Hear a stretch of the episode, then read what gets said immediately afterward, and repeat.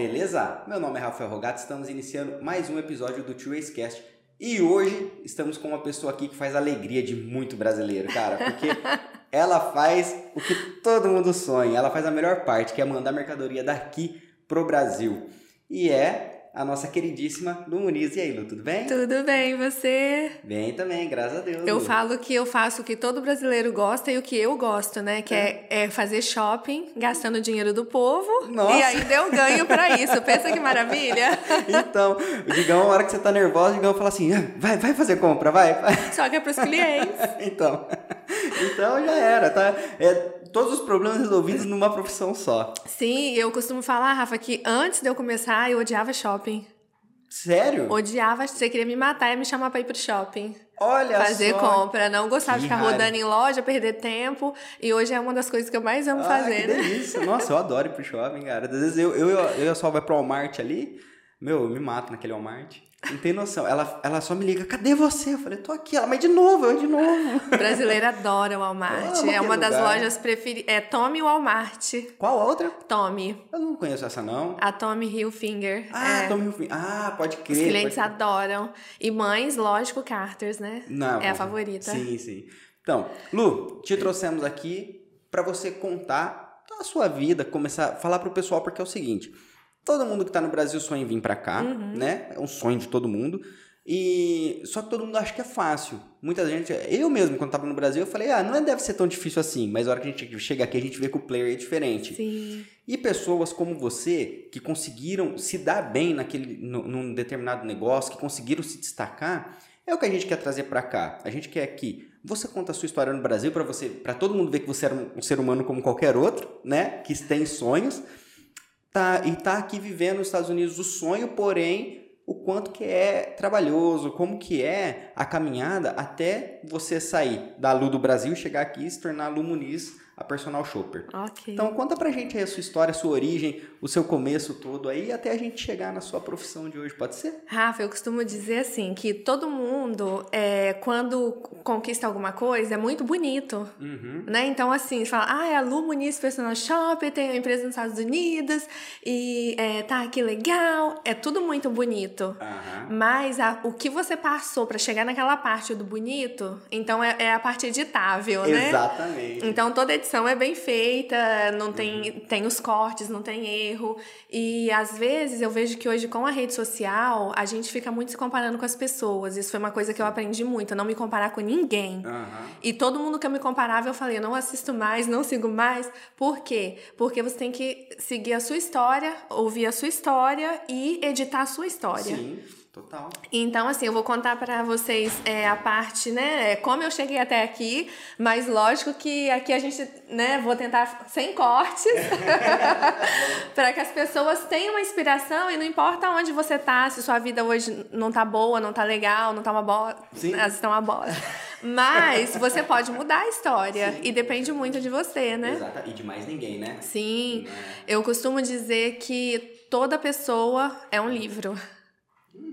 Então você é um livro, eu sou um livro. E aí a forma que você conta essa história no livro é que vai fazer as pessoas terem interesse ou não pela Sim. sua história. Exato. Então toda pessoa é um livro porque todo livro é uma história. E a sua vida é uma história. Uhum. Sim. Então se você cavucar bastante, você vai saber. É, hoje tem uma.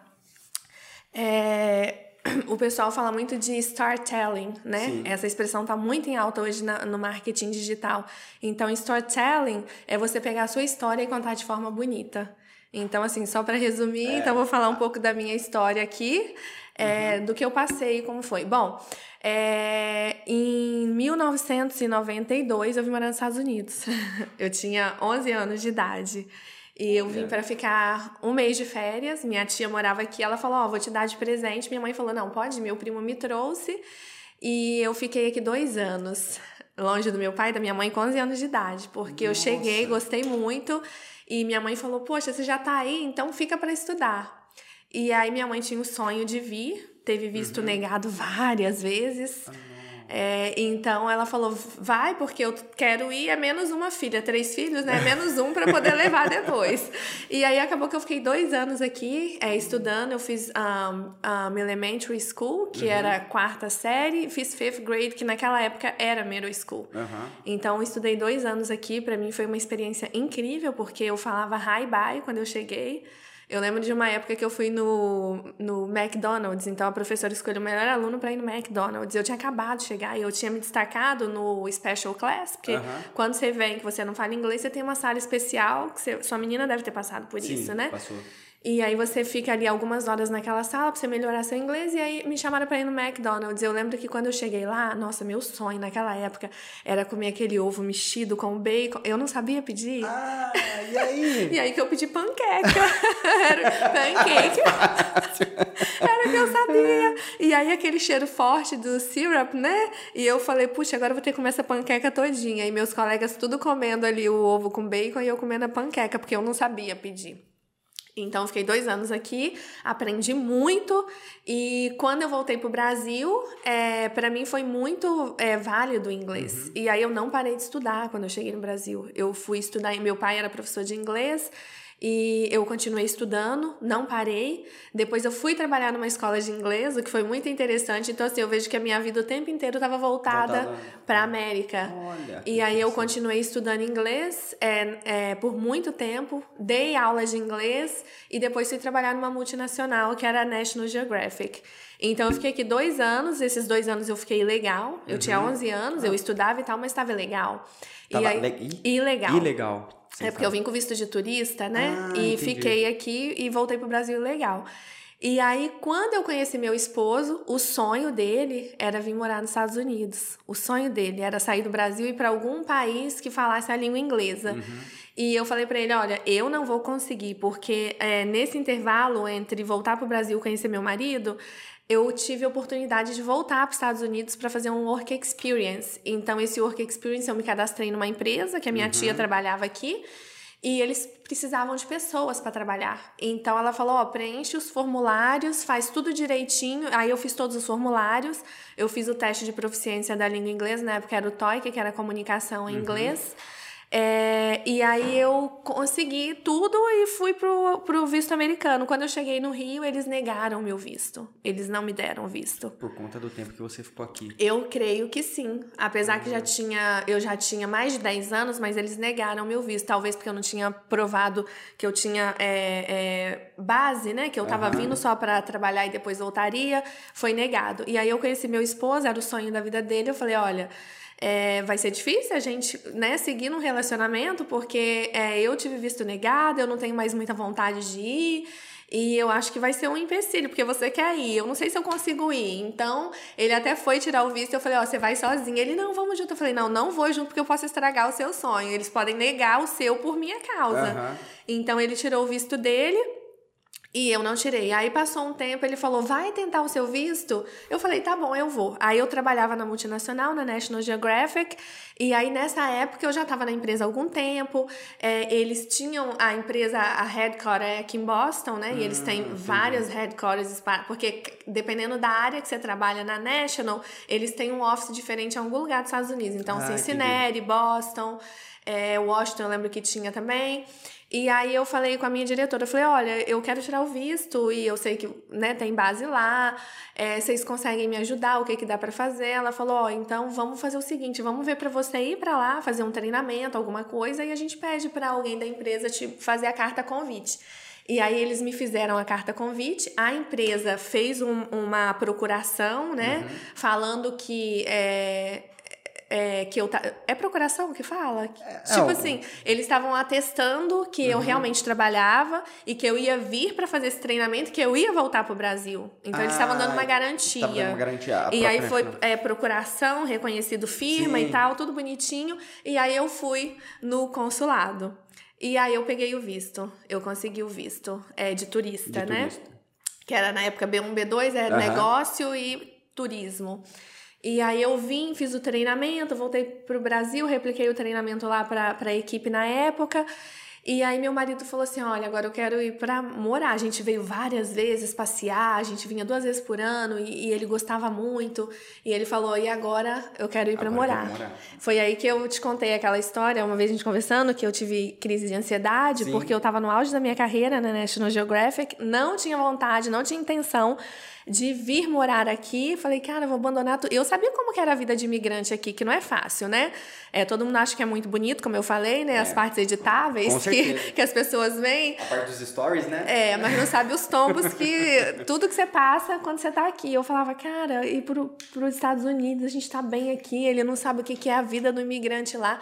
Porque eu tinha, minhas tias moravam aqui, né? Eu tenho uma tia que mora aqui há 35 anos, Nossa então senhora. ela veio com 17, hoje ela tem 52, então ela sabe, eu sabia o que era o drama do uhum. imigrante. Uhum. Meu pai morou aqui. É, ah, eu, pai morou aqui também? Meu pai morou. Antes de eu vir, nesse, quando eu tinha 11, meu pai morou aqui. Então eu sabia qual que era o drama, como que funcionava. Eu falava, meu marido tá muito enganado com essa história de achar que ir morar lá vai ser as férias que a gente passa duas vezes por ano. Exatamente. Manda bala. E aí eu peguei e falei, Ok, e aí ele falou, eu falei, então você vai primeiro. Eu falei, eu vou falar para ele primeiro, porque nessa ida dele primeiro, ele vai desanimar e aí ele vai voltar. a minha estratégia. aí, ele sabia dessa estratégia? Não, eu falava, ó, você vai primeiro para você se organizar, quando tiver tudo organizado eu vou. E eu tava no meio de um ano, é, um ano fiscal da empresa e eu era supervisora lá, né? Hum. Eu cuidava de contas estratégicas. Então, é, a empresa pediu para mim ficar até o final do ano letivo, que era março, para eu poder fechar minhas contas, o faturamento e tudo, é, treinar uma pessoa para cuidar da equipe, e aí eu viria em abril. E, desculpa, só cortando, o que, que, que a National Geographic faz? Então, é, muitas pessoas conhecem a National Geographic como canal National Isso. Geographic, né? Mas existe a publisher, que é a editora, a parte editorial. Ah, então tem o magazine, que é a revista National, uhum. tem o canal e tem a publisher, que é a editora. E aí eu trabalhei muitos anos para Cengage Learning, que é uma empresa, é a segunda maior grupo editorial do mundo, e eles compraram a parte publish da National Geographic. Oh, então eles compraram a, a editora uh -huh. National Geographic. Olha, que E aí eles têm uma linha de livros incrível é, para ensinar inglês as a second language, então ensinar inglês ah. como segunda língua. É, agora, até a Special Class que você falou, né? É Special Class, né? Que você comentou. Isso. Agora é ELL, né? Que é English ESL. ESL, né? English ESL. as a Second Language. É, agora que a Lorena faz essa. Então, quando você aprende o inglês como uma segunda língua, então eles têm uma linha de livros para vários níveis de criança até adulto então, que eles ensinam inglês utilizando o conteúdo da National Geographic. Hum. Então, eles falam sobre tudo, sobre pessoas, sobre nações, sobre clima, animais. Então, pega todo o conteúdo da National Geographic e desenvolve uhum. é, através do inglês, né? Então, para quem está aprendendo uma segunda língua, no caso, o inglês. Então, eles têm um conteúdo incrível. As melhores escolas de inglês... Não estou fazendo propaganda não, tá? Uhum. Mas as melhores escolas de inglês do Brasil, é, internacionais, bilíngue, e centros de idiomas, eles usam material da National Geographic, Olha, que é muito legal. rico.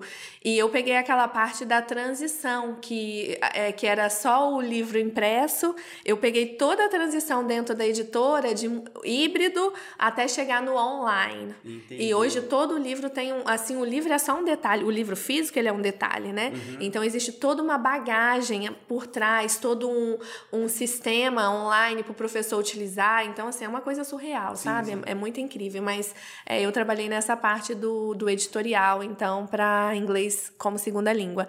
E aí meu marido veio, e passou muita dificuldade aqui. Ele era economista no Brasil, trabalhou para grandes empresas multinacionais, é, Ion Affinity, HSBC, é, Ibéria, que é aquela companhia é, espanhola de aviação. Então, ele trabalhou para grandes empresas.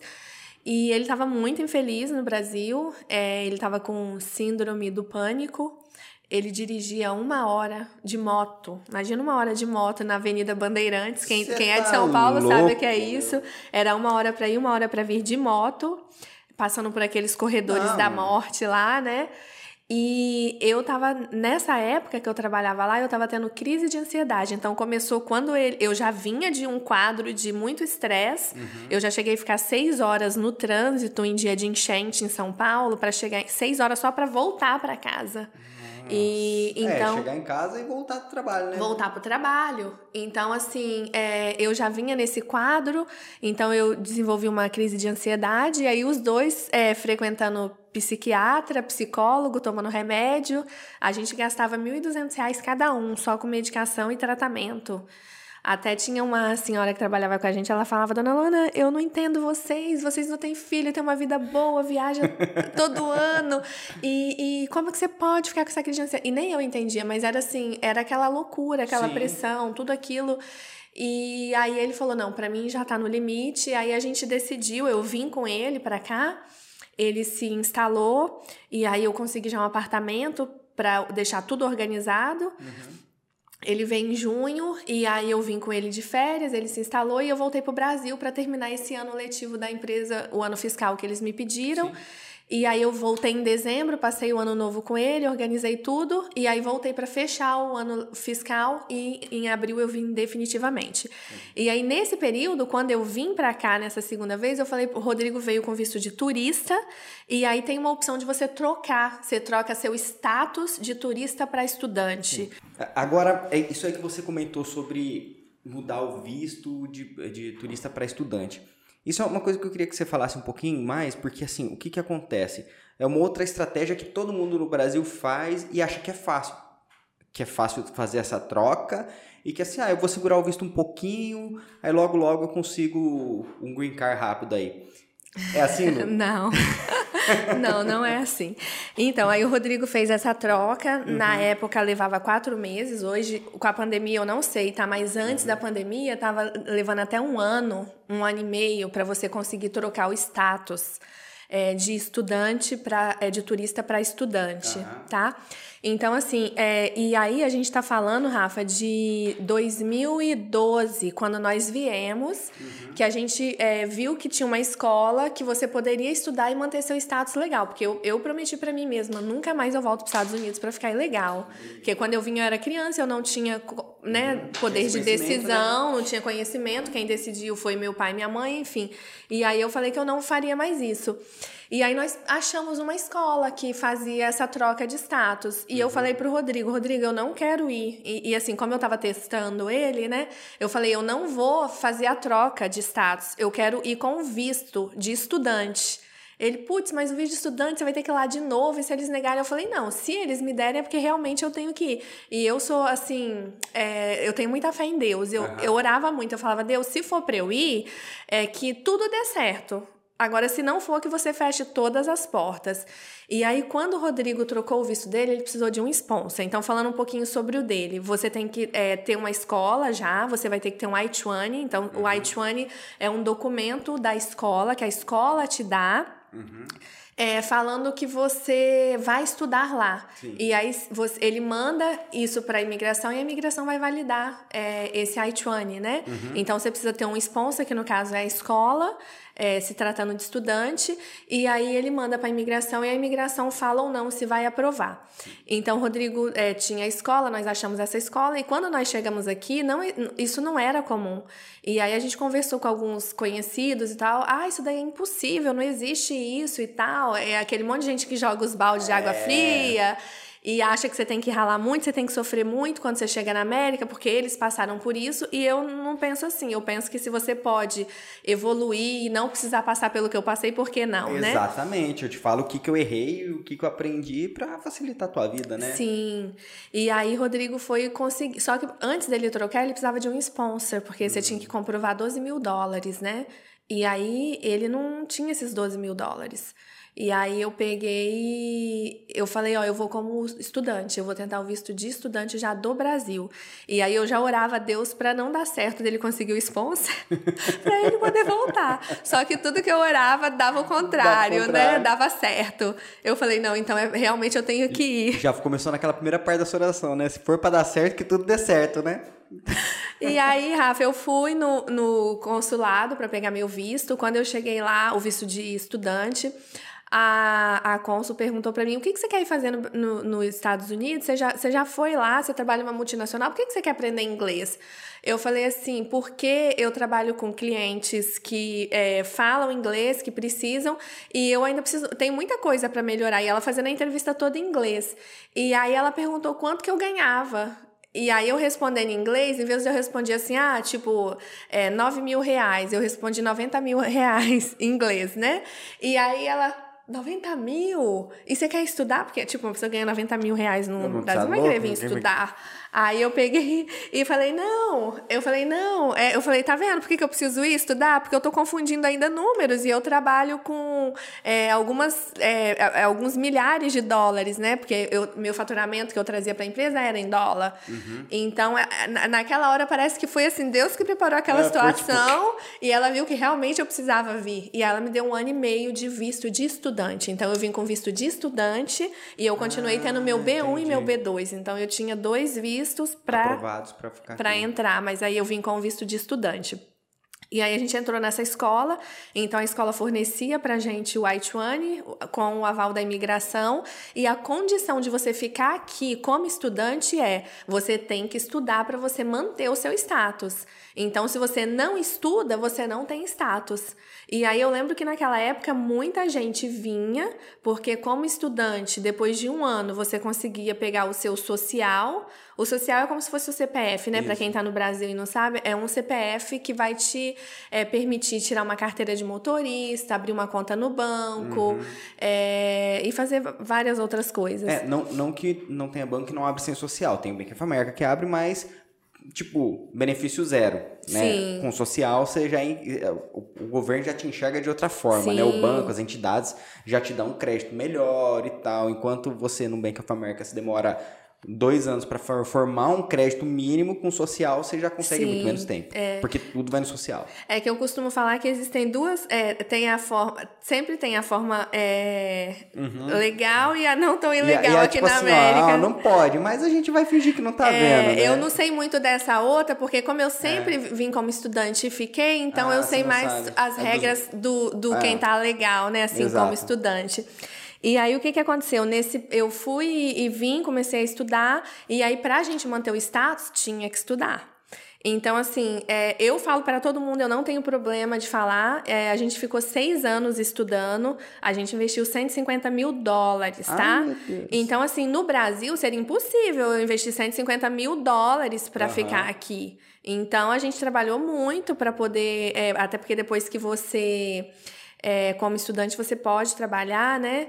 É, um período, né? Um peri é, 20 horas, né? Então, quando você está fazendo o ESL, o uhum. inglês somente, você pode trabalhar até 20 horas por semana. Nossa. Então, é tipo um part-time job, Sim. é um estágio, né? Sim. Só que depois de um ano nessa escola que eu tava, você, tinha, você ia para cursos profissionalizantes, então tinha hospitality, tinha customer service, tinham vários cursos, era um ano de curso. E aí você era obrigado a trabalhar. Você podia não trabalhar, mas você era obrigado a trabalhar pelo menos três meses no ano, você tinha que trabalhar. Então você tinha que arrumar um estágio na sua área uhum. para você trabalhar. Naquilo ali que você estava fazendo. Naquilo que você estava fazendo. Então tinha que ter a ver, tinha, né, uhum. tinha que ter tudo a ver com o que você estava cursando. E aí você podia trabalhar 40 horas na semana. Então Entendi. a gente trabalhava bastante para poder manter esse status, até porque não era barato. Na época a gente pagava mil e, 1.500 dólares por trimestre né, cada trimestre. Ou seja, 500 dólares por mês aí. É, então assim, e geralmente quando vinha casal, é, ou o marido ou a esposa, eles entravam no acordo para ver quem que ia estudar. Uhum.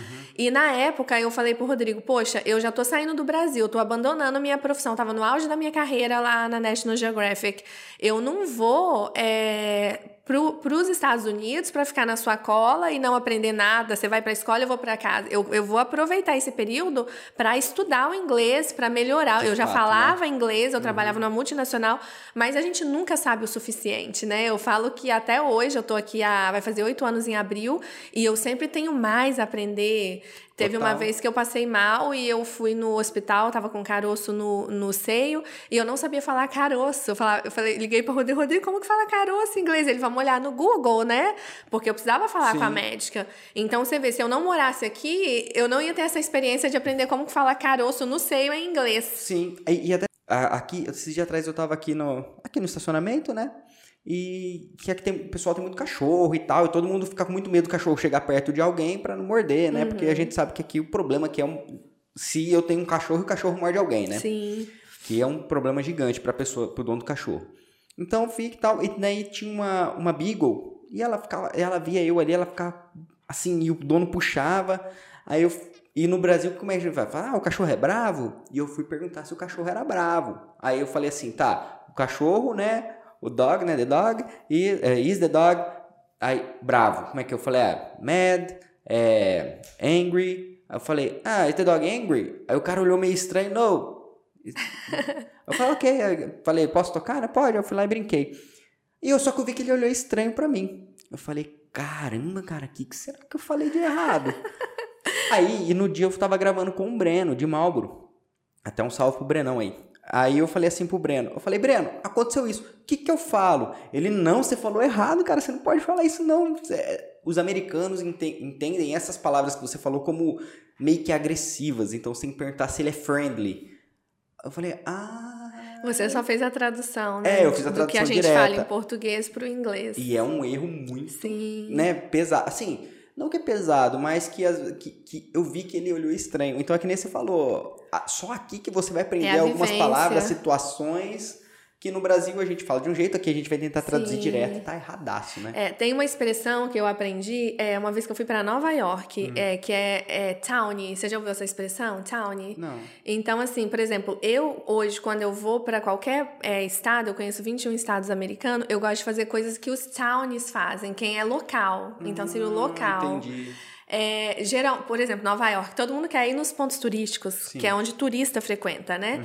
E aí essa expressão foi uma expressão que me marcou também. É o que o local faz, o town. Então, coisas town, é você fazer coisas que, é, é, que os turistas não fazem. Ah, Então, entendi. são expressões que você vai aprendendo no dia a dia. É, é vivenciando, né? Exato, é a né? Vivência muita- realmente. Boa. Nossa, que legal. É, então, é, eu, eu falei, eu não vou querer, eu não quero ir para os Estados Unidos para ficar né, só trabalhando, esperando meu marido. Eu vou junto. Então, assim, eram dois na escola. Então, realmente era muito é dinheiro.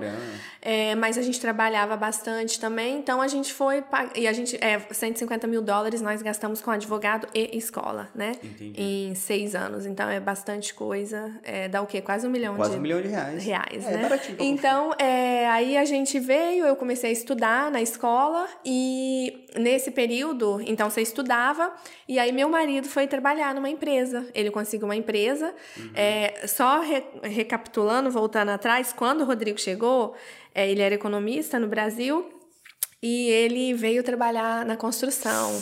Então Ai. ele trabalhou em construção, ele trabalhou em é, restaurante. Uhum. Acho que o Rodrigo, eu falo pra ele que ele foi o que mais teve profissões na América, que ele fez um pouco de tudo. Nossa. Então, assim, ele chegou em junho, muito calor aqui, muito quente, subiu em cima de telhado, correndo é risco de cair lá de cima.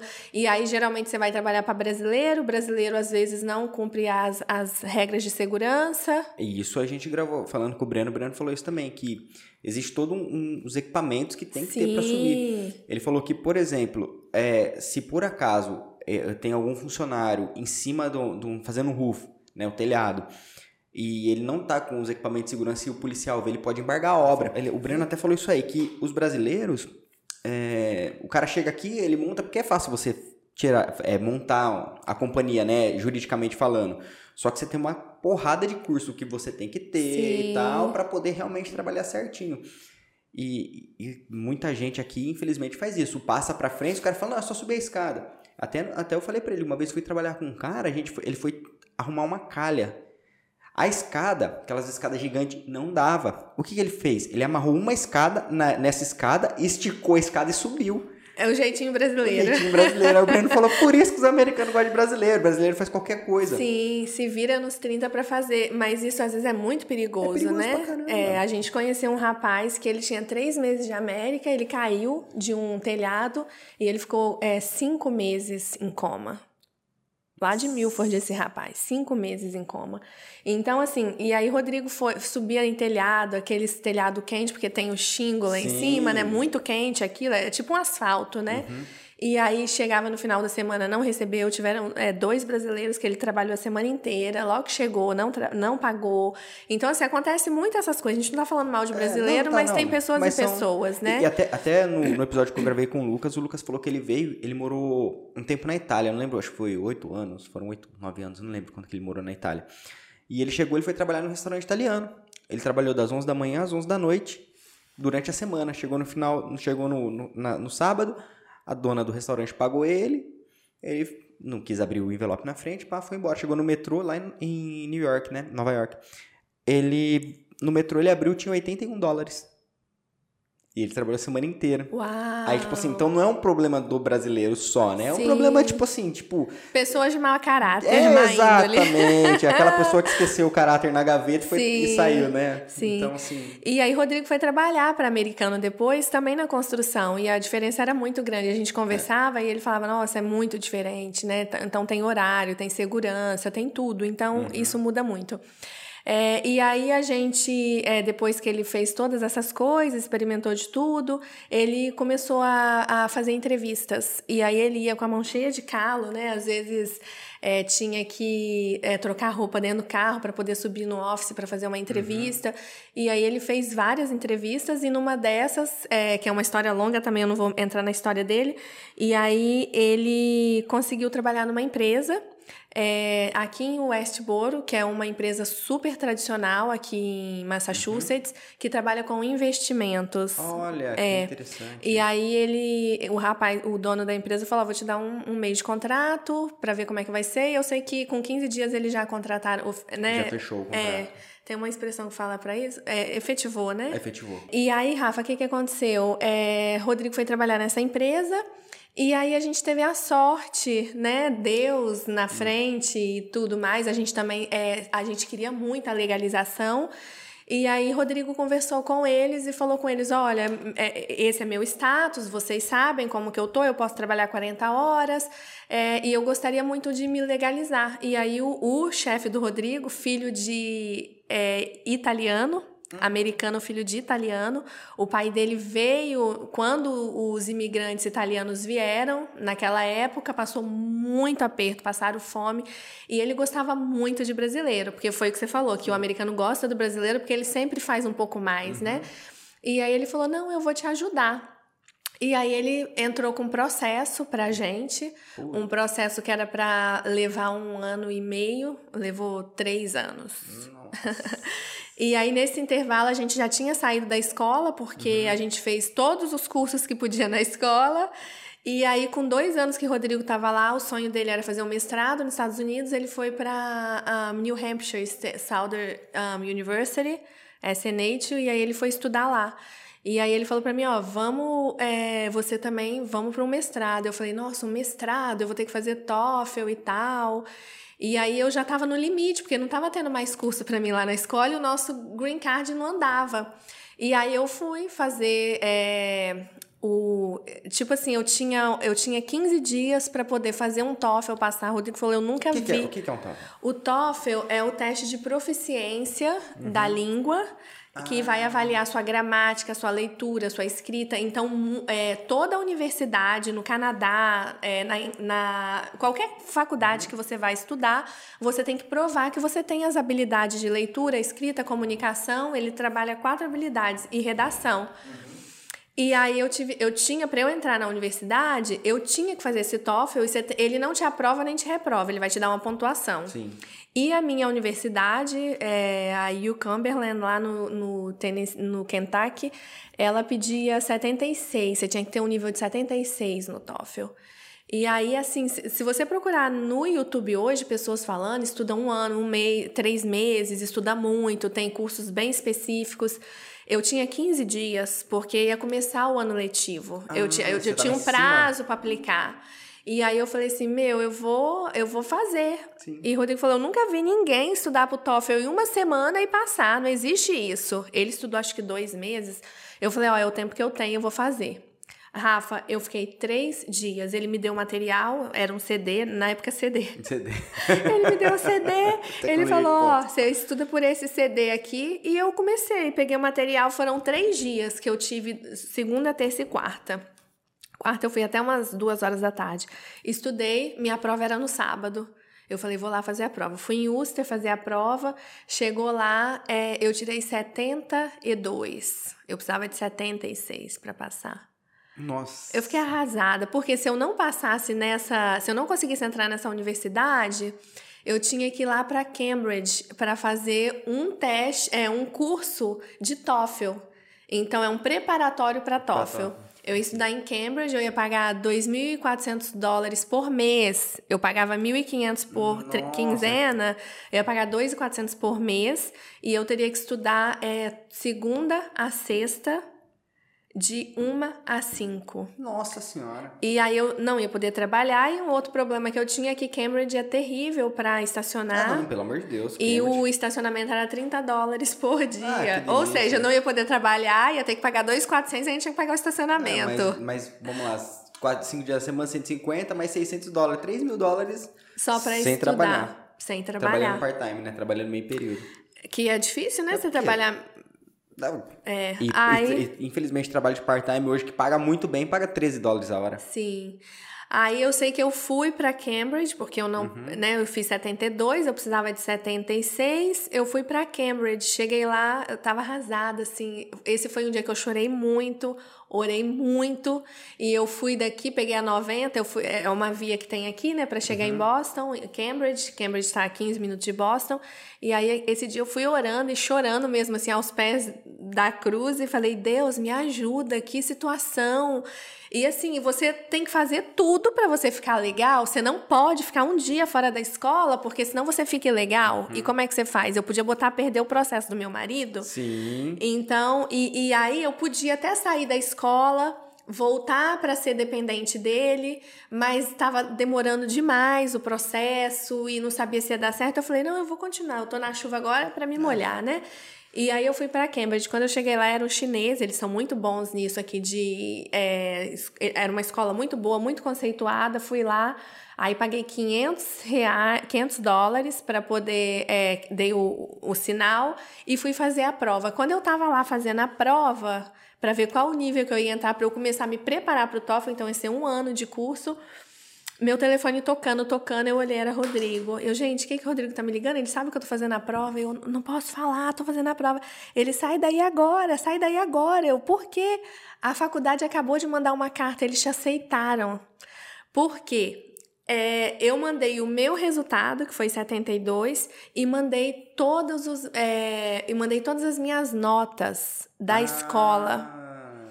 E a minha, é, minhas notas eram boas da escola.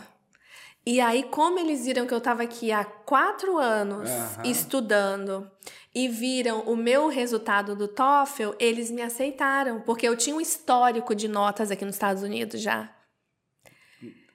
Aí que foi lado bom, né, do negócio, porque, tipo, você já tinha todo o histórico, tudo lá, e chega por causa de quatro pontos, cara... Eles me aceitaram. Abriu, não, não abriu uma exceção, mas falou, pô... O meu GPA, eles chamam de GPA, né? creio que Era eles bom. analisaram também a, quando você fez a inscrição, falou, pô, ela tinha 10 dias só, né? Uma semana aqui pra Sim. estudar, né? E aí acabou que, que eles me aceitaram. Aí eu saí chorando, encontrei o chinês no corredor, já tinha pagado meus 500 dólares pra ele. Ele, o que, que aconteceu? Era pra você estar fazendo a prova, o que, que você tá chorando? Eu falei, I got approved, I got approved. Fui aprovado, fui aprovado. Aí o Rodrigo falou, tô te mandando a carta aí pra você mostrar pra ele. Mostrei a carta pra ele. Uau. Ele falou, mas você veio aqui pra fazer o TOEFL, você já fez o TOEFL? Eu falei, fiz, mas eu não consegui a pontuação. Então eu vim pra melhorar, pra fazer a prova novamente. Aí ele pegou e falei assim: você pode devolver meu dinheiro? Ele enfiou a mão no bolso, assim, com muita. Coitado, né? Tipo, Aham. pô, vou perder meus 500 dólares. Devolveu meus 500 dólares e aquele foi um dos dias mais felizes da minha vida. Eu saí dali muito feliz e aí eu comecei uma nova etapa já no mestrado, né? E aí eu fui fazer o mestrado. E aí, nesse intervalo, Rodrigo, é, o processo demorou demais o nosso processo. Fui no advogado, que ele falava pra mim assim: Você sabe que seu caso é um caso perdido, né? Por quê? Porque a gente estava aqui há muito tempo, é, estudando, né? É, você sabe, Rafa, que por mais que eu estivesse legal, você não pode pisar um pezinho para fora. E aí, é, você às vezes nas férias você não poderia trabalhar e você trabalha. Então, uhum. assim, algumas coisas que acontecem que você faz que poderia te botar a perder. Sim. E ele falava que o nosso caso era perdido, porque esse escritório também ele estava muito acostumado a pegar pessoas é, que, tipo, a, a esposa do dono da empresa que meu marido trabalhava, ela estava aqui há 30 anos com green card, uma canadense, 30 anos com green card. Ele foi, é, e ela achou o máximo que ele conseguiu a cidadania dela. Então, a cidadania dela até a gente conseguiria, uma coisa simples, não precisava de advogado para isso. Uhum. É casos fáceis, né? Fáceis. E aí, ele falava isso para mim. Eu lembro que no dia que eu fui lá pagar 5 mil dólares para ele, para poder. É, porque já, tava, já tinha sido aprovado no Labor Department é a o Ministério do Trabalho. Uhum. Então, para você é, conseguir para uma empresa te legalizar, primeiro tem que ir para o departamento do trabalho. Então eles têm que uhum. ver, eles, eles colocam vagas no jornal, ah. ver que não tem americano, que não tem pessoas aptas aqui para realizar aquele trabalho, aquela função. Aí sim eles aprovam para você estrangeiro ter acesso àquela vaga. Ter acesso, aí manda para o governo, o governo vai avaliar. Tudo, sim, né? e aí o, o, no caso do, do meu marido é, o, o processo voltou duas vezes no Labor Department. Por quê? É, primeiro, porque é, parece que alguém tinha aplicado para vaga. Então acharam uma pessoa, mas aquela pessoa não deu certo. E depois também porque eles achavam que o salário estava baixo. E existe muita empresa, que não era o caso dessa do meu marido, mas existem muitas empresas que eles acabam meio que escravizando pessoas, né, imigrantes. Eles querem pagar abaixo. abaixo então, o Labor Department, eles regulam isso para ter certeza que a empresa não está pagando menos do que é, é, prática, é, é prática do mercado. Então, nosso processo voltou duas vezes, é, e aí nesse intervalo que deu certo, aí foi hora de entrar na imigração. Então, o Labor Department aprovou, aí vai para a imigração. Quando chegou na imigração, é, eu tive que pagar 5 mil dólares para poder, é, já a imigração, entrar com o meu e o do Rodrigo junto, e não primeiro aprovar o dele e depois entrar com o meu. Demoraria Entendi. mais tempo. E aí foi nesse, nessa ida minha que o advogado falou para mim: ó, seu caso é perdido e tal. É, e tinha o fato de eu ter ficado aqui em 2000. Lembra que eu, quando eu tinha 11 anos e tal. Enfim, mas eu tinha muita certeza, porque Deus já tinha me prometido que ia dar certo. E aí eu paguei e fui para a escola e continuei estudando. Aí, finalmente, quando foi em, o ano passado, é, novembro do ano passado, aí eu sei que a gente mandou o processo para imigração, demorou, veio a pandemia. O ano passado foi o ano de pandemia. Verdade. E aí demorava demais para eles atualizarem no sistema. Teve um dia que eu liguei para a imigração e falei com eles: "Olha, eu tô querendo saber do meu processo". E a menina falou: "Ó, oh, o sistema tá fora do ar, mas se você mandou a documentação, fica tranquila". E a gente mandou em junho a documentação. Aí quando foi em setembro, o Rodrigo falou: "Ó, oh, eu vou ligar porque tá demais isso, não tem atualização nem nada".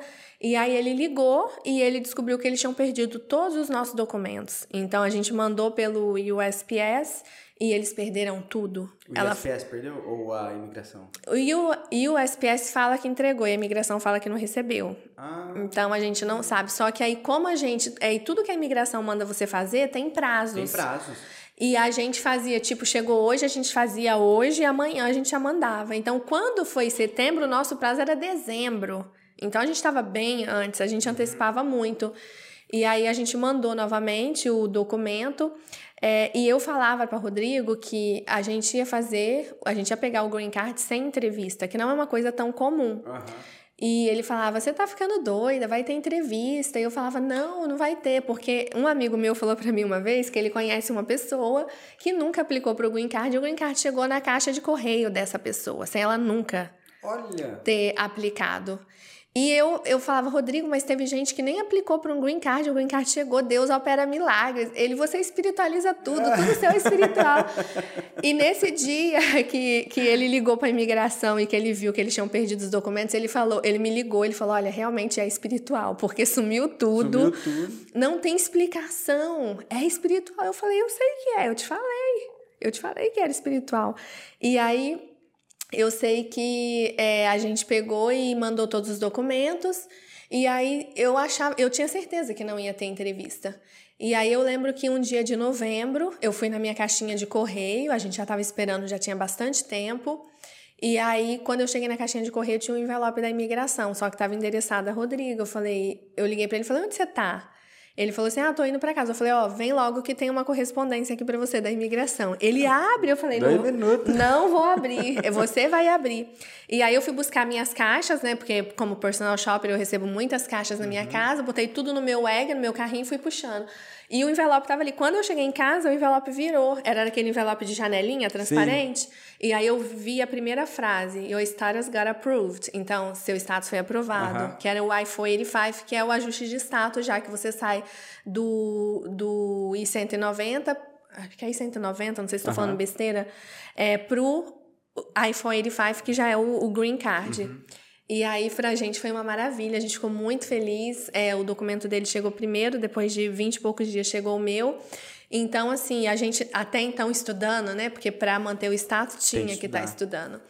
Então, assim, Rafa, foram é, longos anos estudando muito, Sim. se privando de muita coisa, porque não é barato, como vocês viram, né? É, dinheiro não dá em árvore aqui. A gente teve que Exatamente. trabalhar muito para garantir esses 150 mil dólares aí. E isso a gente está falando de escola e advogado. Uhum. Não está considerando, né, todos os outros custos que qualquer é. pessoa tem para sobreviver. Porque quando.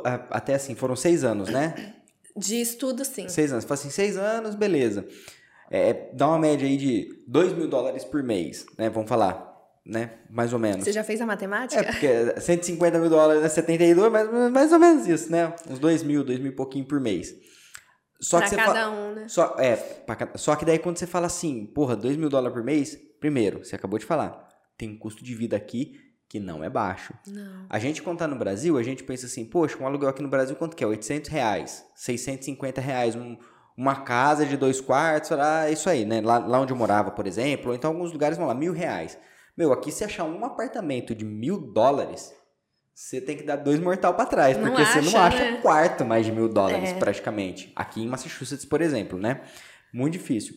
Então, você tem esse custo. A gente aqui, querendo o seguro do carro, não sei como que é o seu, mas seguro do carro também vai uma burdoada embora. É gás, é energia, é alimentação, é o custo de vida nosso. Fala, ah, combustível é barato e tal, mas aqui a gente não faz nada sem andar com o carro. Seguro, saúde. Seguro, saúde, que também é uma nota aqui. Sim. Aqui, você ficar doente, pelo amor de Deus, uma gripezinha que você tem, você tá ferrado. Então, assim, a gente tá falando em seis anos, não foram seis anos de maravilhas, beleza, tudo não. certinho. E geralmente quando vem o advogado vira e fala assim para você: Ó, oh, Lu, deu certo aqui, eu vou precisar, a gente vai precisar uma etapa nova agora. Não vai ficar aqueles mesmos, aquele mesmo valor. Ele vem para uma burdoada pra você. Sim. Fala assim, ó, esse aqui agora não, tá, agora precisa de 8 mil dólares daqui dois meses. E ainda falar, você sabe que seu caso é perdido, né? E você sabe que seu caso é perdido. não sei por que E que a galera falando em cima, então assim, não é só, pô, não é só o dinheiro, é todo o tempo que a gente acaba passando, Sim. é o estresse porque, querendo ou não, tem, tem situações estressantes, que nem você falou quando você vai fazer o mestrado. Meu, é, é uma coisa que só quem tá passando por isso vai saber, né? Sim, fim de semana inteiro, de 8 da manhã às, às 10 da noite estudando, porque não é a sua língua. Exato. É toda uma questão, é muito. Mestrado é muito puxado, é muito, é muita matéria, é muita coisa, sabe? Sim. Aí você tem que viajar, porque é, como a gente estava vivendo uma pandemia, é, o meu mestrado, como eu falei, a universidade era no Kentucky. E aí a gente fazia é, online uhum. o curso, mas tinha residência. Então a residência a gente tinha que a cada três meses viajar para uma das bases, que era ou Washington DC ou Cincinnati. Então uhum. a cada três meses você tinha que ir para lá e ficar quatro, três dias, sexta, sábado e domingo, estudando o dia inteiro.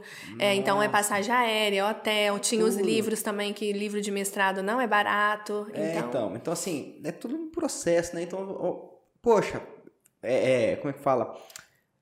Romantizar que foi fácil e não. tal, não, não, não rola. É porque realmente só quem tá aqui, só quem. A gente sabe cada, cada coisa.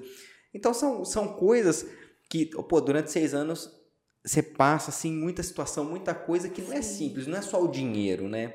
É todo um contexto, então não é fácil. Não, não que você não deve ir atrás, tem que ir atrás. É um negócio que você quer, é um negócio que está na sua mente, meu, bate, vai em cima, Vai acontecer um monte de coisa no meio do caminho, vai, mas saiba que você vai ter que estar preparado para isso, como Sim. vocês estavam, que no, ali no final, pô, não tem nada melhor do que você estar com o seu documento na mão, você poder ter a liberdade de fazer o que quiser. Mas é só para reforçar isso pra galera, ó, vem, mas não vem, ah, talvez, não, vem decidido, vem, ó, não, é, eu vou. certeza do que você quer. Eu quero. Ah, vão falar pra mim que não dá. Dá nada. Quero, eu quero e vai em cima. Sim, e assim, Rafa, em nenhum momento é, a gente pensou em desistir. Não existia essa possibilidade pra gente. Assim, ficar ilegal. Não Aham. existia essa possibilidade. Então a gente é, tem as consequências. Como eu estava falando com você aqui antes de começar, Uhum. eu dediquei seis anos da minha vida ao documento. Sim. Então eu poderia ter feito outras coisas, eu poderia ter empreendido antes. Uhum. Exato. Eu poderia estar num outro patamar agora, mas eu dediquei muito tempo, mas porque pra mim isso era prioridade. Exato. Mas, mas assim, você. É, é- mas é uma coisa, Lu, ao meu ver, né? Como eu penso. É que nem quando alguém fala assim pra mim, como já aconteceu muito no Brasil, né? É, a minha filha, minha mãe, meu pai, minha sogra, às vezes a gente fazia alguma coisa e falava, ah, não é certo você fazer isso. Falava, ó, você criou seu filho do seu jeito, eu crio o meu do meu. Se chegar lá na frente e não der certo, eu sou responsável por aquilo que eu quis que eu fiz. Sim. Então, eu acho que assim, que é, é, independente de qualquer coisa, você traçou sua trajetória e você falou, meu, eu vou por aqui. Se lá na frente você fala assim, meu, você fez o que você estava determinado a fazer. Eu acho que, meu, não tem nada melhor do que você chegar num objetivo, né? Você tem um objetivo. A hora que você bate aquela meta, você fala, caralho, velho. É, e eu vou te falar uma coisa interessantíssima. Naquela época, na escola, tinha muito brasileiro. Na escola que eu estudei. E, muita, e chegou todo mundo na mesma época. E eu continuo tendo amizade com essas pessoas. É interessante ver o, o caminho que cada uma seguiu. Então, o- eu, eu para todo quem tá vivendo é difícil para aquela pessoa, mas eu vou te falar que nós somos um dos últimos a sair da escola. A gente pegou o trajeto mais difícil porque na época que a gente aplicou para o Green Card, é, Rodrigo foi uma das primeiras pessoas aqui na comunidade a entrar é, de estudante para Green Card. Falavam que era impossível. Ele foi em cinco ou seis advogados. Os advogados riam, advogado de imigração, e falava que não era possível.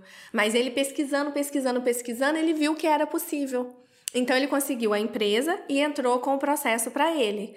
E aí quando, porque o pessoal na época aplicava para H1B. Então estudante primeiro ia para H1B. Que joga um B. H1B é o visto de trabalho. Então, você tem uma empresa, você tem um sponsor que quer te contratar, ele, a- ele aplica para o visto de trabalho para você, Entendi. que tem duração de três anos e depois você pode renovar para mais três anos. Então, esse era o caminho que todo mundo conhecia. Agora, você sair de estudante para Green Card, ninguém sabia disso. E aí, o Rodrigo foi em vários advogados. Não, isso não é possível, não é possível. Até que, só que ele tinha visto na internet que era possível, ele possível. pesquisou. E aí ele falou: não, eu quero aplicar para o Green Card. A gente teve vários amigos que foram pelo mais fácil, que era H1B. Pra, por que mais fácil? Se livrar da escola. Sim. Eu quero sair da escola, não estudar mais, porque é caro, eu tenho que vir, é tempo, eu tenho que trabalhar, eu tô cansado. Uhum. Então, ter que vir para a escola é um peso. Demais. E a gente que vem para os Estados Unidos, você quer viver a vida da América. É, Nós é. ficamos um ano trabalhando durante a semana, estudando sábado e domingo, de 8 da manhã às 5 da tarde. tá Um ano.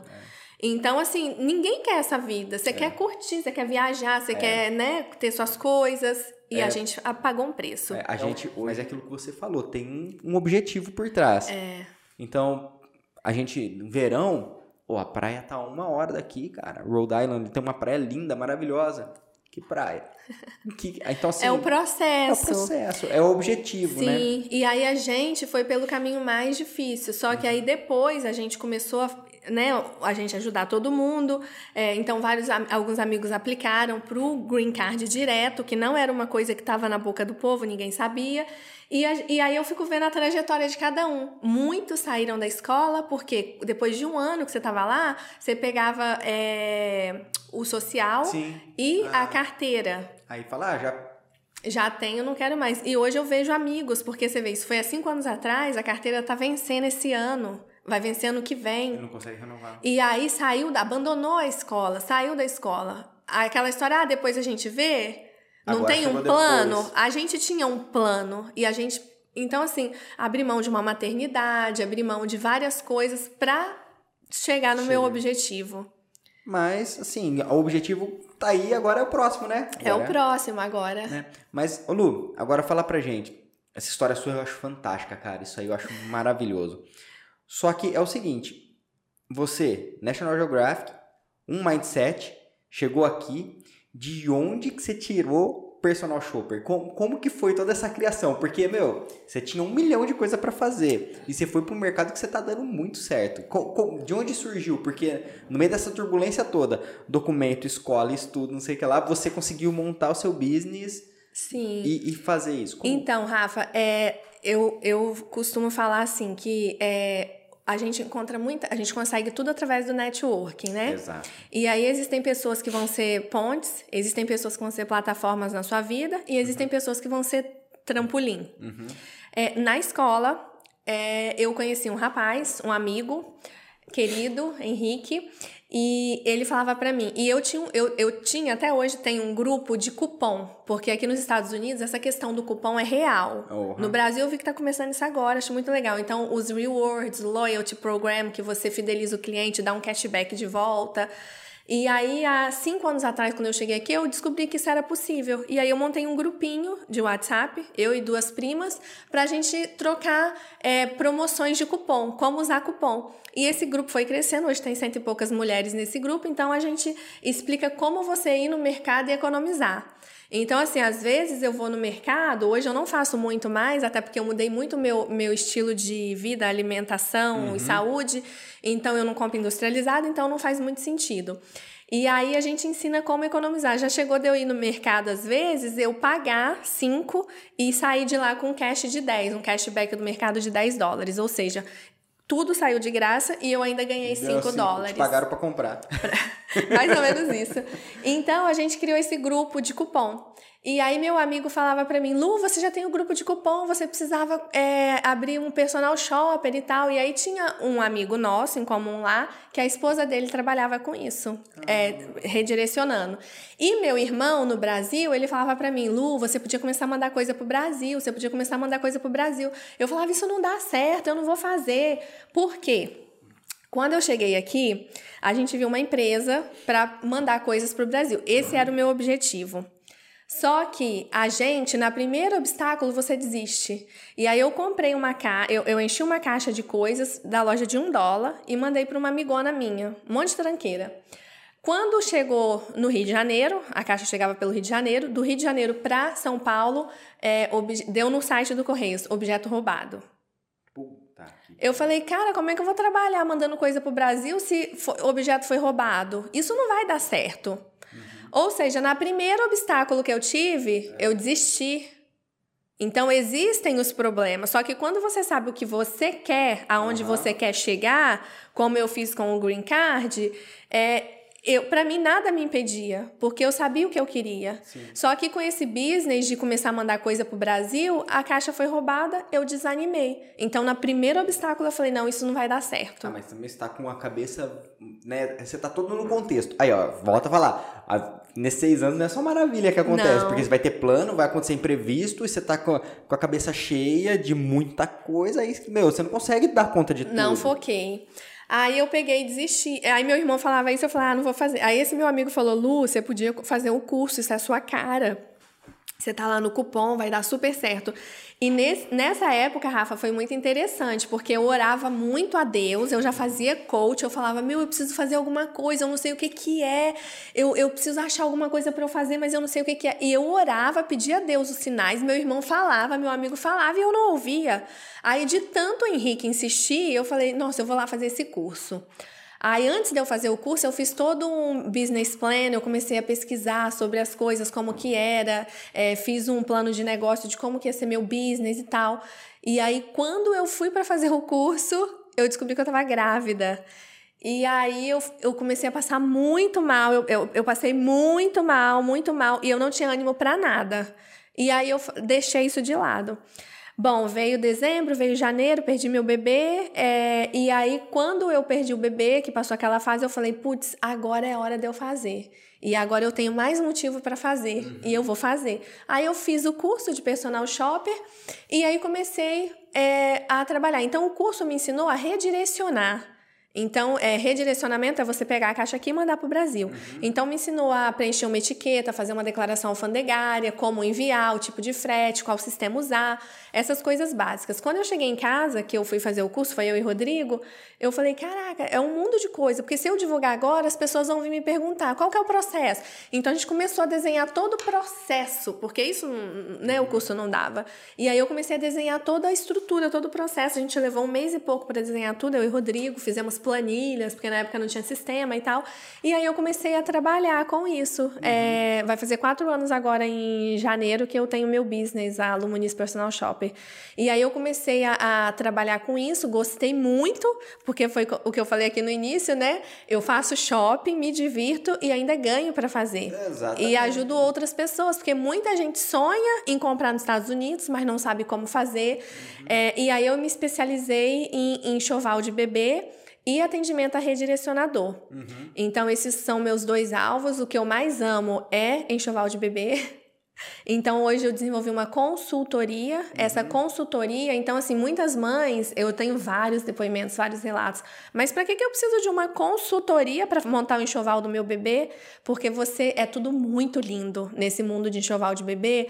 A mãe tá grávida, ela tá com hormônio à flor da pele e ela é, tá sonhando com aquilo. Uhum. Então, você chega na loja, é muito atrativo. Ah, demais. Eu acho que é mais encantador do que brinquedo para criança. Então, Rafa, é, e aí, só voltando um pouquinho pouquinho, é o que eu falei, eu tava pedindo tanto a Deus, ele já tava dando sinais e eu não tava ouvindo. E muitas das vezes, na vida da gente, é assim. Uhum. A gente pede, pede, pede, mas você não tá atento aos sinais do que tá acontecendo. E aí eu perdi muito tempo. Eu poderia ter começado antes o personal shopping, mas tudo tem sua hora, né? Sim. E aí eu comecei a fazer o trabalho, foquei no enxoval de bebê, que hoje é o meu carro-chefe é, e é o que eu mais amo fazer, é enxoval de bebê. E eu trabalho muito com o enxoval consciente. É o enxoval, é o meu lema, enxoval econômico e consciente. Uhum. Porque às vezes, como você falou, você acha que comprar. Ah, meu bebê tem é, três. Comprar roupa de três meses. Parece que três meses para um bebê é um ano de vida, que ele vai usar aquilo um ano. E não é, não ele é. vai usar três meses. Três meses são 12 semanas. Então, você precisa de roupinhas para 12 semanas. E é isso que a gente é, é, ensina na consultoria, ajuda a mãe, é criar um, um, enxoval econômico, porque bebê precisa de coisas básicas. Chupeta, mamadeira, né, fralda. Uhum. Mas tem itens que eles não são... É, tem os essenciais e tem os itens que vai de acordo com a rotina da mãe. Então, se a mãe vai trabalhar, se ela vai ficar em casa, que tipo de rotina, tem coisas que, não, que, que despendem, que não, não é necessário. Exato. Então a gente foca muito nisso, entender a rotina da mãe, e aí, com base nessa rotina, a gente vai customizar uma lista para ela de enxoval. E aí a gente trabalha com as quantidades. Então a gente é, analisa a estação do ano, que é importante, é, quando que o bebê vai nascer, é, os tons do enxoval, o que a mãe gosta, o que ela não gosta. E o mais importante, né? É, com base nas escolhas dela, a gente consegue definir um orçamento. Hum. E aí o que a mãe gastaria, muitas das vezes, ter que pegar, tirar visto, é, que só pra você ir no consulado tirar o visto são 160 tá dólares, louco. né? Tá Fora louco. passaporte, passagem aérea, hotel, é, alugar o carro quando chega aqui. Aí chega aqui, não sabe comprar. Não sabe comprar. Porque também aqui é barato, é, mas se você souber comprar, você economiza muito dinheiro. Exatamente. Então eu vim com a experiência dos cupons os uhum. programas de fidelidade, então a gente consegue é, cupons especiais, economizar muito com base na nossa experiência.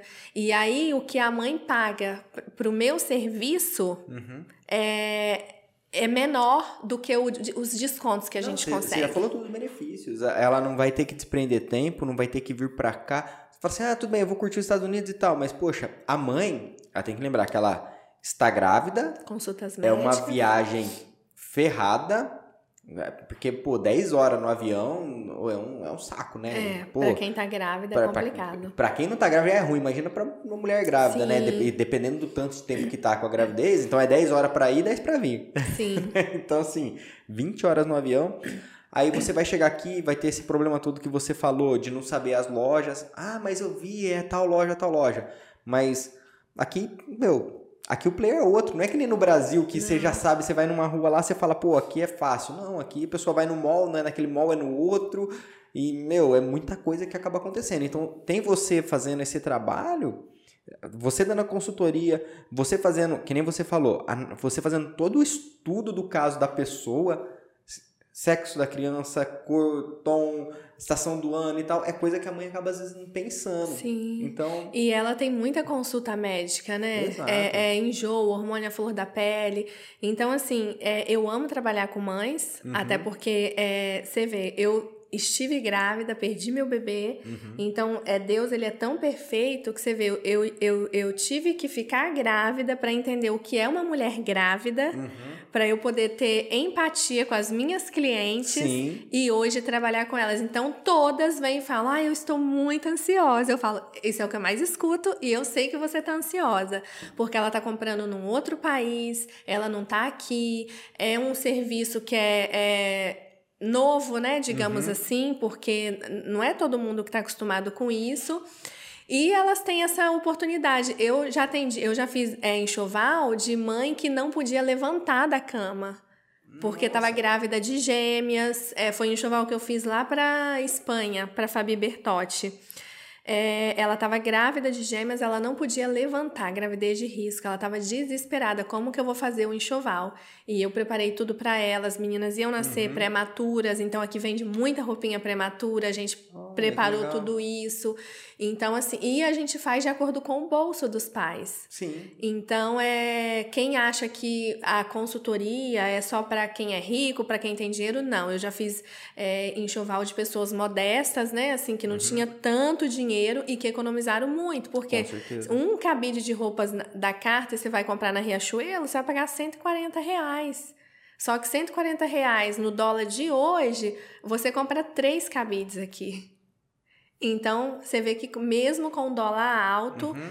se você sabe comprar, se você Exato. tem orientação, você vai economizar bastante economizar. dinheiro. Olha que interessante. E como que funciona? É, a pessoa, ela entra em contato com você pelo Instagram? É, eu, quando eu comecei o meu Instagram, eu tinha uma pessoa que era o meu marido, que eu, abri, eu não usei meu Instagram pessoal, eu abri um Instagram, é, Lumuniz Personal Shopper. E aí é, eu abri esse Instagram e comecei a fazer divulgação, comecei a fazer muitas parcerias. Naquela época, isso há quatro anos atrás, tinha muito dessa questão de parceria. Então eu mandava coisas para as pessoas e aí as pessoas recebiam as caixas e elas me divulgavam, abriam as caixas. É, hoje no YouTube, se você procurar, tem muitos vídeos que viralizaram lá com meu material chegando, minha, né, meu serviço chegando e as, as meninas abrindo, e deu muito certo. E aí elas me divulgavam, a audiência delas vinham e acabavam comprando, e depois eu comecei a ficar conhecida. Então, assim, hoje eu atendo pessoas que eu nem imagino de onde que veio, a gente faz todo um trabalho Aham. também de mídia social, Sim. então, para desenvolver tudo isso. Então, é, eu trabalho através do Instagram. Então, pessoas, o Rodrigo faz campanhas, ele faz impulsionamentos. Então, pessoas que eu nem sei, até teve um cliente que eu atendi que eu achei interessante. Eu falei, Lucas, como é que você me conheceu? Ele falou, ó, eu pesquisei algumas pessoas no Instagram, você foi uma das primeiras que apareceu para mim. É, mas eu conversei com outras duas, só que o que me chamou a atenção foi o seu profissionalismo, porque hoje eu tenho um sistema, então é tudo através do sistema, o cliente já entra lá, ele abre a suíte dele, então já tem meu endereço, se ele for comprar online, já explico como que ele compra, então a caixa dele chega para mim, Aham. é, depois eu organizo tudo, despacho para ele. Então a gente faz esse trabalho através das redes sociais. Então Ah, a principal é, é, local que vem pessoas é Instagram. Aham. Mas eu venho, eu recebo algumas pessoas também Facebook, é um lugar muito bom. Sim. E alguns vídeos no, no YouTube, que na época eu comecei a fazer muito vídeo pelo YouTube. Uhum. Só que dava muito trabalho, porque vídeo do YouTube é editável, né? Hum, é e o isso. Instagram, por que, que eu uso muito? Porque você faz stories, então Stories você filma é sua rotina, é rápido, você tá descabelado, você tá cheio de caixa, você tá arrumando caixa, e você consegue fazer tudo muito rápido. que então as pessoas gostam de ver a sua rotina, o que você tá Com fazendo. certeza, com certeza. E, e você falou agora também que tem, tem esse esquema da pessoa mandar a caixa para sua casa? É, esse serviço chama redirecionamento de compras. Então, se você tem cartão de crédito internacional e você sabe comprar nos sites americanos, você usa só o serviço de redirecionamento. É o serviço mais barato que tem hoje. Então, você usa seu cartão, compra, usa meu endereço. Quando chegar tudo, eu vou é, colocar tudo numa caixa só para diminuir volume, di- diminuir Aham. espaço na caixa para você pagar menos. E aí eu te cobro uma taxa para poder preparar a sua declaração alfandegária e despachar a caixa para você. Ah, só isso. Assim, só, né? Assim, é. é só, é, você vai, você a pessoa entra em contato com você, combina, manda a caixa para você. Isso. E, e, aí ele fala quantas caixas vai chegar, de quando, como que é? é? Aí tem uma forma que a gente manda, então toda caixa que eu recebo, por exemplo, vem é, Lucas, é, Luana Lucas Muniz, que é Luana Muniz, meu nome, seu nome Lucas no meio, né? Uhum. Ou então o número da suíte. E aí eu já sei que aquelas caixas são referentes à sua suíte, então eu já vou organizando tudo na sua suíte. Ah, que é no seu, no seu sistema. No sistema tem uma forma da gente saber que aquela ah. caixa pertence à sua suíte. Por isso que você se cadastra antes, você vai ter um número de suíte. Entendi, que legal. É. Aí faz o cadastro todo, te, te informa, manda. Isso. E aí muitas pessoas têm dúvida, mas se eu posso comprar com meu cartão de crédito, por que, que, eu, por que, que eu vou usar o serviço dela? Por que, que eu não compro e mando entregar ah. direto no Brasil? A Cartes, por exemplo, se você quiser entrar hoje do Brasil para comprar no site da Cartes Americana, você consegue uhum. e eles vão entregar para você no Brasil. Só que se sua conta dá 500 dólares, a compra, produtos, 500 dólares com o imposto estadual, que é 6,25 aqui de Massachusetts. Uhum. É, na hora que você coloca o seu endereço, o seu CEP, e coloca que é do Brasil ou de qualquer outro país, o Brasil tem 60% de tributo. Então você já vai ter que pagar 60% do valor. 300 dólares. Vai quase para mil tá? Uhum. Então você já paga o imposto ali no ato. Então sua compra de 500 vai quase para mil, vai para 900 e pouco.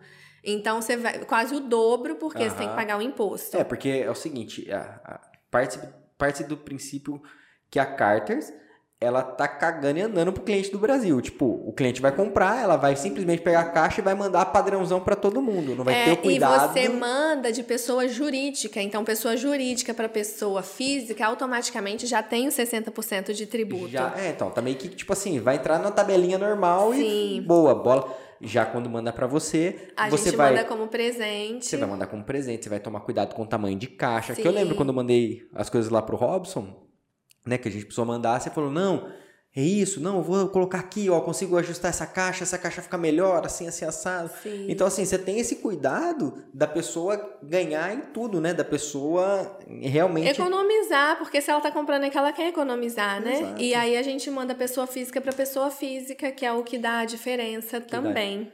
E, e de, mesmo de pessoa física para pessoa física, qual é o risco de taxar? Essa é uma pergunta que eu recebo, assim, dez vezes por dia e eu adoro responder. Não é risco, vai ser taxado. Vai ser taxado. Então faz parte do processo de importação uhum. o pagamento de imposto. Uhum. Então as pessoas falam: ah, corre o risco de eu ser taxado, corre o risco da minha caixa. Caixa não fica presa, gente. Só se tiver uma coisa ilícita ali, legal, alguma uhum. coisa errada. Mas não, eu nunca tive uma caixa apreendida. Nunca. Quatro anos, nunca tive uma caixa apreendida. Uhum. Então, é, existe retenção, e aí eles vão avaliar aquela caixa eles vão calcular tudo que está ali dentro. Então, se você fez uma declaração errada, eles vão recalcular e você paga o imposto. Uhum. Então, assim, para quem quer comprar nos Estados Unidos, tem que pagar imposto. Isso Sim. não é uma coisa dos Estados Unidos, é uma coisa do Brasil. Sim. Então, para chegar lá, tem que pagar. Acontece de não ser tributado? Acontece. Mas uhum. eu falo, a não ser que você. Porque agora lá, né, é, eles estão contratando pessoas com deficiências e tal. Até uma amiga minha brincou, né? A não ser que pegue um, alguém que, que tem uma deficiência visual e aí não vai ver e não vai emitir o tributo. Mas, mas, caso contrário, tem que pagar. Às vezes acontece de uma caixa ou outra não ser tributada, mas eu sempre falo para os meus clientes: não vamos ter surpresas. Vamos contar que vai ser. Vamos contar com o pior. Eu já falo, então você já vai contar que vai ser tributado para você já guardar o dinheiro uhum. para pagar o imposto. Se você não for é, tributado, você vai ficar feliz da vida, você vai poupar um dinheiro. Sim. Mas considere que você vai sim ser Sempre tributado. Sempre é o pior quadro. Ah, legal. Não, perfeito. Porque realmente é, acaba sendo sorte, né? Eu, eu comprava muita coisa da China. De vez em quando taxava alguma coisa. Só que, Rafa, mas, você mas concorda comigo? Ó, é, é uma conta bem básica. É, toda importação incide o pagamento de imposto. Toda. Quem usa importado, ama importado. Hum. Se você comprar o importado de quem já está no Brasil, essa pessoa tem que ganhar comissão. Sim. Então você vai pagar do mesmo jeito. Além do imposto, você paga a comissão da pessoa. Exato. E se você comprar aqui, você vai pagar o serviço. Só que você se livra da, da comissão da pessoa. Exato. E outra, e é um negócio direcionado. Né? Sim. Né? É é mais direcionado, vai tem, tem os, os, as coisas, porque assim, querendo ou não, ali a pessoa vai pagar vai pagar de qualquer forma o imposto. Com você, tem a chance da pessoa não pagar o imposto. Não que é uma coisa que você vai garantir, mas é uma coisa que pode acontecer. E eu tenho muitos clientes que revendem. Uhum. E aí uhum. você fala assim, mas e aí? É melhor comprar com você ou melhor comprar com o, o, o revendedor? Depende. Uhum. Então, eu tenho, eu atendo muitos revendedores. Se você não quer correr risco nenhum, ah, não quero, eu quero só ter meu produto e pagar o valor compra com o revendedor. Uhum. Não, eu vou comprar muitas coisas, vou fazer um enxoval, eu quero comprar muitas coisas, para mim vale a pena. É um item específico que não acha no Brasil ou que está muito caro. Então, mesmo eu pagando tributo, mesmo eu pagando o serviço da Lu, eu vou economizar aí 300, 400 reais. Ah, Dependendo do que você compra, essa é a média. Sim. Então vale muito a pena é, você importar por você, conta. É, e você também vai atrás de promoções, vai, né? Tem um monte de coisa, né? Tem um monte de fatores. É, é que lá, você está contratando um personal, né? Você está contratando um serviço pessoal. Você vai lá, vai analisar o caso, vai fazer todo o trabalho específico para aquela pessoa. Você não vai ser mais um na multidão. É a mesma coisa de você ir para academia. Eu posso pagar, eu pago 19 dólares lá na Planet Fitness, 22. Uhum. Eu, eu vou lá sem personal e malho. Mas com o meu personal, malhei dois anos e meio com o turco, é, qual que é a vantagem? Eu poderia simplesmente pagar os 22 e ir sozinha, uhum. mas eu tenho o benefício de ter um personal ali comigo, me supervisionando, me orientando, evitando que eu cometa uma lesão. Exato. Então, esses são os benefícios. Treinando direito, né? Porque o que você faz com uma pessoa que já é especializada naquilo, você não está gastando, você está investindo. Investindo no conhecimento Sim. da pessoa, porque, olha, por alto, por alto, Quantas mães você já atendeu? Por alto. Ah, eu, enxoval de bebê, eu já devo estar tá chegando aí nos 150. Você tem 150 histórias. Sim. Não é uma pessoa de primeira viagem que está indo fazendo Não. teste. Você já acertou, você já errou, você já aprendeu. Sim. Então, assim, e, e é tudo isso aí, isso vale. Cara, é uma caminhada. Tem muita informação aí que, volto a dizer, tudo que você vai fazer que você não sabe, paga para alguém que sabe, porque é muito mais barato você pagar uma vez do que você pagar para alguém consertar. Essa semana eu tava com a minha médica dermatologista e ela falou para mim: "Nossa, eu tô usando tanta roupinha que você deu para minha bebê que tá com um mês e pouquinho". Ela falou assim: "Eu comprei tanta coisa e eu não tô usando, porque ela tá aqui, então ela tem acesso às lojas e tal". Ela, e eu já fiz enxoval de várias amigas dela que ela indica. E aí eu falei: você tá entendendo a, a importância da consultoria? Então eu já fiz até para pessoas que estavam aqui que queriam. Lu, eu quero a sua ajuda para montar Exato. e ir comigo comprar. Então a gente faz também, porque é, a gente tem experiência, sabe o que vale a pena, o que não vale. Exato. Você está conversando com as mães ali, você está vendo. É meu, é todo o conhecimento que você tem. Você sabe o tempo que você vai. Um pote de pomada, quanto tempo que eu vou usar? Seis meses. Então você já consegue calcular quanto você vai, quantas pomadas você precisa e por Exato. aí vai. Exatamente. Então é, é aquela história. Vale, vale muito a pena. E, e todo trabalho que eu falo, se tem personal na frente, cara, significa que é pessoal. Se é pessoal, meu amigo, é a melhor coisa do mundo, porque é um negócio eu dedicado amo. a você, não é? É, é customizado, é a sua necessidade. Exato, a pessoa vai sentar, você vai conversar com a pessoa, você vai entender o que, que é, o que, que não é, e você vai sugerir o, aquilo ali, né? Então, é, é, eu, eu sou muito fã de todo o trabalho que tem o nome personalzinho na frente, eu gosto bastante. Você, você também faz curso de personal. Sim, porque muita gente vinha, Lu, você pode me ajudar?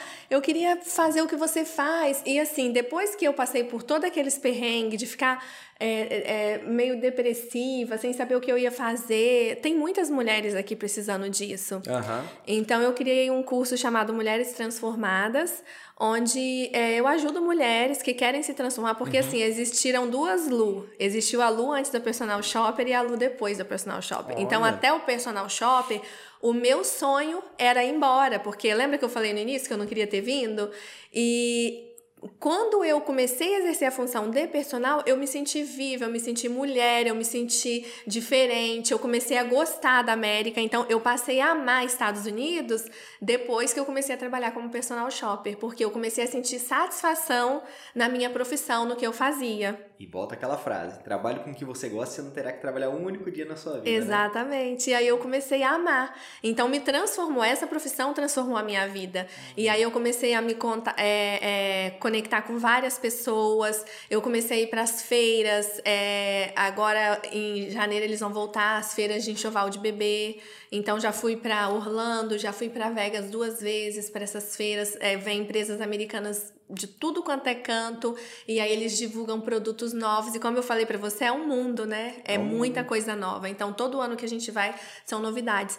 E aí eu criei esse curso para ajudar mulheres que estão uhum. aqui, que querem também ter essa profissão, que querem mudar de vida. E eu falo assim, que o personal shopper é, foi só o início para mim. Uhum. E aí eu vi quantas coisas eu comecei a desenvolver depois disso. Então, eu dou o curso hoje, é um curso online, ele é 100% online, gravado, então você entra lá, você compra o curso, você tem um ano para fazer, são mais de 50 aulas, uhum. e a gente não ensina só é, como mandar caixa, a gente ensina toda a estratégia de marketing, como fazer uma parceria, como você crescer seu Instagram, é, é, a, trazer atrativos para sua audiência.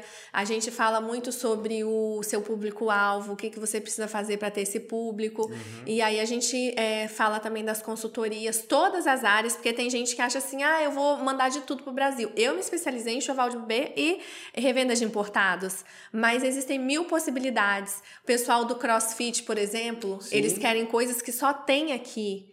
Então você pode, você pode é, trabalhar com nichos. Então a gente ensina sobre os nichos. É, pessoas que é, é, tem um rapaz que eu mando para ele, ele trabalha só com mochilas para quem quer fazer atividades externas, aquelas mochilas para fazer trilha, para fazer. Ele só vende mochilas. Então você pode é, é, vender só isso. Você pode Deixar focar só nesse nicho. Cabeleireiro é, é, pessoal de é, que usa gravatas, gravatas aqui tão lindas, tão baratas. Nossa, bonita pra caramba. É, gravatas de marca, então você pode trabalhar só com é, roupa masculina, gravata e, e, camisa social. Então, assim, existe um mundo que você pode trabalhar. Então, é um mercado muito grande. Aí o pessoal fala, mas você vai ensinar a sua profissão?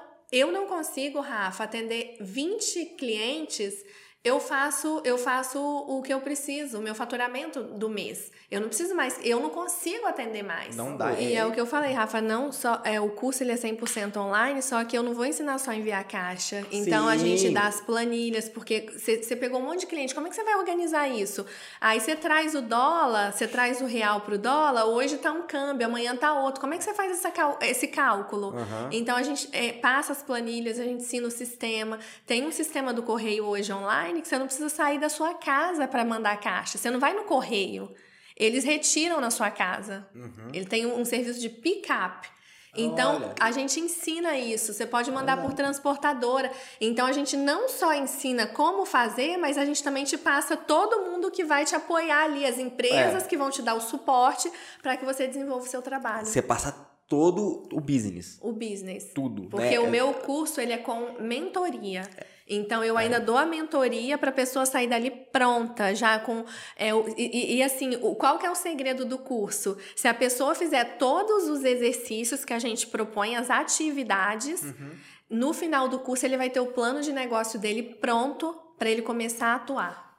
Ou seja, quatro anos de erros e acertos ali para a pessoa. Compilado. Né? Então, tipo assim, vale muito a pena. É, é, o que eu falo, é personal, tem curso, as coisas. Meu, sempre vale a pena comprar porque cara, é, é, a experiência da pessoa, é a vivência dela. E assim, e tem, e tem aquela parte lá que a gente até já conversou aqui, aquela parte do pessoal, de você saber que você ajudou a mudar a vida de outras sim, pessoas, né, cara? Sim. Porra, que é foda. É muito bom. E aí tem um outro curso também, que é o de revenda de importados, Segredos da Importação, é o nome uhum. do curso, que porque as pessoas queriam começar a revender no Brasil, e aí eu ficava horas ali explicando para a pessoa. Eu falei, gente, eu preciso escalar isso. Então eu vou gravar um curso onde eu ensino todos os segredos da revenda de importado, uhum. que você já começa a economizar, a ganhar antes mesmo de começar a vender. Porque se você sabe comprar, se você sabe usar os programas de fidelidade das lojas, você já começa a ganhar dinheiro. Hum. Então, por exemplo, a Cartes tem um programa maravilhoso que a cada 150 dólares eles te devolvem 10 dólares. Então, para um cliente que revende, ele comprou 1.500, ele vai ter 100 dólares. 100 dólares na carta e você compra muita coisa. Nossa. Então, isso entra como lucro pro uhum, revendedor. Sim. 100 dólares são é 600 reais grana, no Brasil. Grana, então a gente ensina todos os segredos da importação, uhum. é, desde alfândega, tudo que você precisa saber para você começar a revender Exato. no então, Brasil. Então, pessoal, tá? A melhor coisa que tem, entra lá. Como faz para comprar os cursos, Lu? Tudo pelo meu Instagram. Pelo tem Instagram o tem link tudo lá, lá. Já ele clica, já vai direto e já compra. Tudo que você precisa saber da Lumuniz, tudo que a gente oferece, é só clicar no link do Instagram. Então entra lá. Lu Muniz Personal Shopper, vai estar lá todos os, os links para comprar esses Sim. cursos. Bom, mais coisas, Lu. É, tem, tem alguma, algum tipo assim, a, a pessoa vai fazer uma compra com você, existe alguma tabelinha de envio? Por exemplo, ah, uma caixa de tanto por tanto, vai ser tanto, uma, não do correio, mas seu, ou você cobra um valor só pelo, pelo trabalho e, e... Eu sou perguntar direito? Soube, É. perguntou direitinho. No meu site, que É. também tá no link do Instagram, é, no meu site existe uma calculadora de frete. Ah, Então, a calculadora de frete já calcula pelo peso da sua caixa, quanto você vai pagar de frete e o meu serviço de envio. ah, então, legal. você consegue entrar lá e simular, fazer várias simulações na calculadora. Então já tá tudo lá. Tudo lá. Ah, que delícia, cara. Isso já, já, já tira muita dúvida, né, Tira cara? muita, muita. Porque realmente, né, o pessoal fala, ah, mas eu vou fazer e tal. E é até bom que economiza tempo pra você, né? Sim, Tipo, ela quer saber quanto tá- que ela vai pagar. Então, lá no site consegue ver tudo isso. Bom, é... tem tamanho, é, limite de tamanho, peso, assim, alguma coisa? Tem. É, então, assim, para frete internacional, existe um limite de 79 inchas. Aham. Então, esse é o limite que pode. 79 inchas total? Total. Quadra... É, quadrado, né? Circunferência, é. Tá. 79 inchas e no máximo 30 quilos, que dá 66 pounds Por caixa. por caixa. Entendi. Então, aí, logicamente, cada caixa vai... Se a pessoa vai co- colocar em duas caixas, são dois envios diferentes. Dois envios diferentes. E aí a gente manda também pela transportadora, que aí eu posso caixas um pouco maior, mas aí se é uma coisa muito grande, aí a gente tem que ver, porque avião você sabe que até mesmo você vai viajar, se tem uma Sim. coisa que é fora do padrão, oversize, né? É. Você paga mais. Paga mais caro. Como foi a pandemia pra você, Lu? Rafa, assim, é, a pandemia começou, a gente começou no lockdown, foi em março, não Em foi? março, final de 20 de março. né? É, foi em né? março que começou a pandemia, então a gente ficou até maio é, parado. Então, assim, eu recebia coisas em casa, porque os clientes que revendem, eles não podiam parar, eles vivem disso. Então, eles compravam online e mandavam entregar. E eu faço compra online também. Então, atendia muitos clientes online. Só que as lojas estavam fechadas. Só que foi um período muito curto, porque em final de maio, New Hampshire, New Hampshire é um estado conservador aqui nos Estados Unidos, né? E ele tá a uma hora daqui, uma hora e quinze eu chego no outlet de New Hampshire. Então, final de maio, eles já abriram, enquanto Massachusetts foi abrir só em junho. Aham. Eu fiquei um mês e pouco, então, vi- vi- viajando, subindo para New Hampshire Entendi. e atendendo meus clientes do outlet lá. De lá. E aí, o que, que aconteceu? Na pandemia, teve um fenômeno muito interessante que as pessoas que não tinham o hábito de consumir online, elas passaram a consumir online. Então, é, o melhor... Em quase quatro anos de empresa, três anos... é, o ano passado foram três anos. Em três anos de empresa, o melhor faturamento que eu tive na minha empresa foi pós-pandemia, pós-abertura, né? Então, de maio até dezembro do ano passado foi onde eu tive o melhor faturamento da empresa. Olha Porque só. eu comecei a atender clientes que falavam pra mim, eu tinha medo de comprar online e agora eu tô recebendo caixas no Brasil, né? Meus clientes estão lá. Toda semana meu porteiro fala, você não para de comprar. Então elas passaram a criar o hábito de compra online. Poxa, E aí legal. elas começaram a consumir mais o meu serviço. As pessoas estavam muito trancadas, todo mundo queria. E no Brasil ainda demorou mais a é, abrir. muito mais. Então as pessoas não tinham como ir para a loja lá, elas começaram a consumir aqui. E as lojas muito tempo fechadas, elas começaram a, a gerar muita promoção. Então eu comecei a pe- porque eu foco em promoção, porque é, além de eu ser personal shop e saber comprar, meu foco é promoção. Quem Sim. assiste meus stories sabe. Então você tem que ter um olhar clínico. Você entra na loja, eu não posso mostrar a loja inteira. Eu Sim. mostro o que tá valendo a pena. Exatamente. Então tem que ter um olhar clínico. E aí eu comecei a vender muito, muito, muito, muito. Então, coisas de decoração de casa, é, enxoval de bebê, revenda. Muita gente começou porque viu que tinha essa demanda do povo comprar online, começaram a revender. Então foi onde eu tive o melhor faturamento. Então a pandemia, para mim, ela foi, apesar de eu ter ficado um mês e pouco só atendendo online, foi bom que eu, eu consegui é, replanejar minha empresa, reestruturar algumas coisas que eu precisava de tempo e aumentou bem o meu faturamento. É, Até foi engraçado que isso aí que você falou agora foi muito interessante, porque eu gravei com a Lilian semana passada e a Lilian falou assim: pega a crise e tira o S. Né? Crie. Crie. Em tempo de crise, crie. Cara, eu achei fantástico. E foi exatamente isso. E o que, que é o criar? É, é realmente você fazer que nem você fez. Você teve. Pô, a gente ficou um tempo trancado. Então você teve. Você falou assim, você teve tempo de chegar e falar assim, bom, dá para mim dar uma reestruturada em algumas Sim. coisas aqui, ver alguns acertos, alguns erros e criar uma solução nova, uma coisa diferenciada. E todo mundo que fez isso fez muita coisa boa. Na cara. verdade, Rafa, o dinheiro, na pandemia, o dinheiro não saiu da terra. Ele só mudou de mão. Mudou de mão. Então, pessoas que acreditavam que estavam. Eu, sinceramente, para mim não existiu pandemia. Eu, morreram pessoas, a gente Sim. se, é, né, se uhum. é, solidariza, é, se comove, mas para mim não houve pandemia, porque o meu mindset eu já tinha mudado. Eu, eu, eu, eu fui pesquisar eu não fiquei é, televisão, até é, vendi minha televisão semana passada que eu tô me mudando, porque a televisão, desde o ma maio do ano passado, a televisão da minha casa não foi ligada.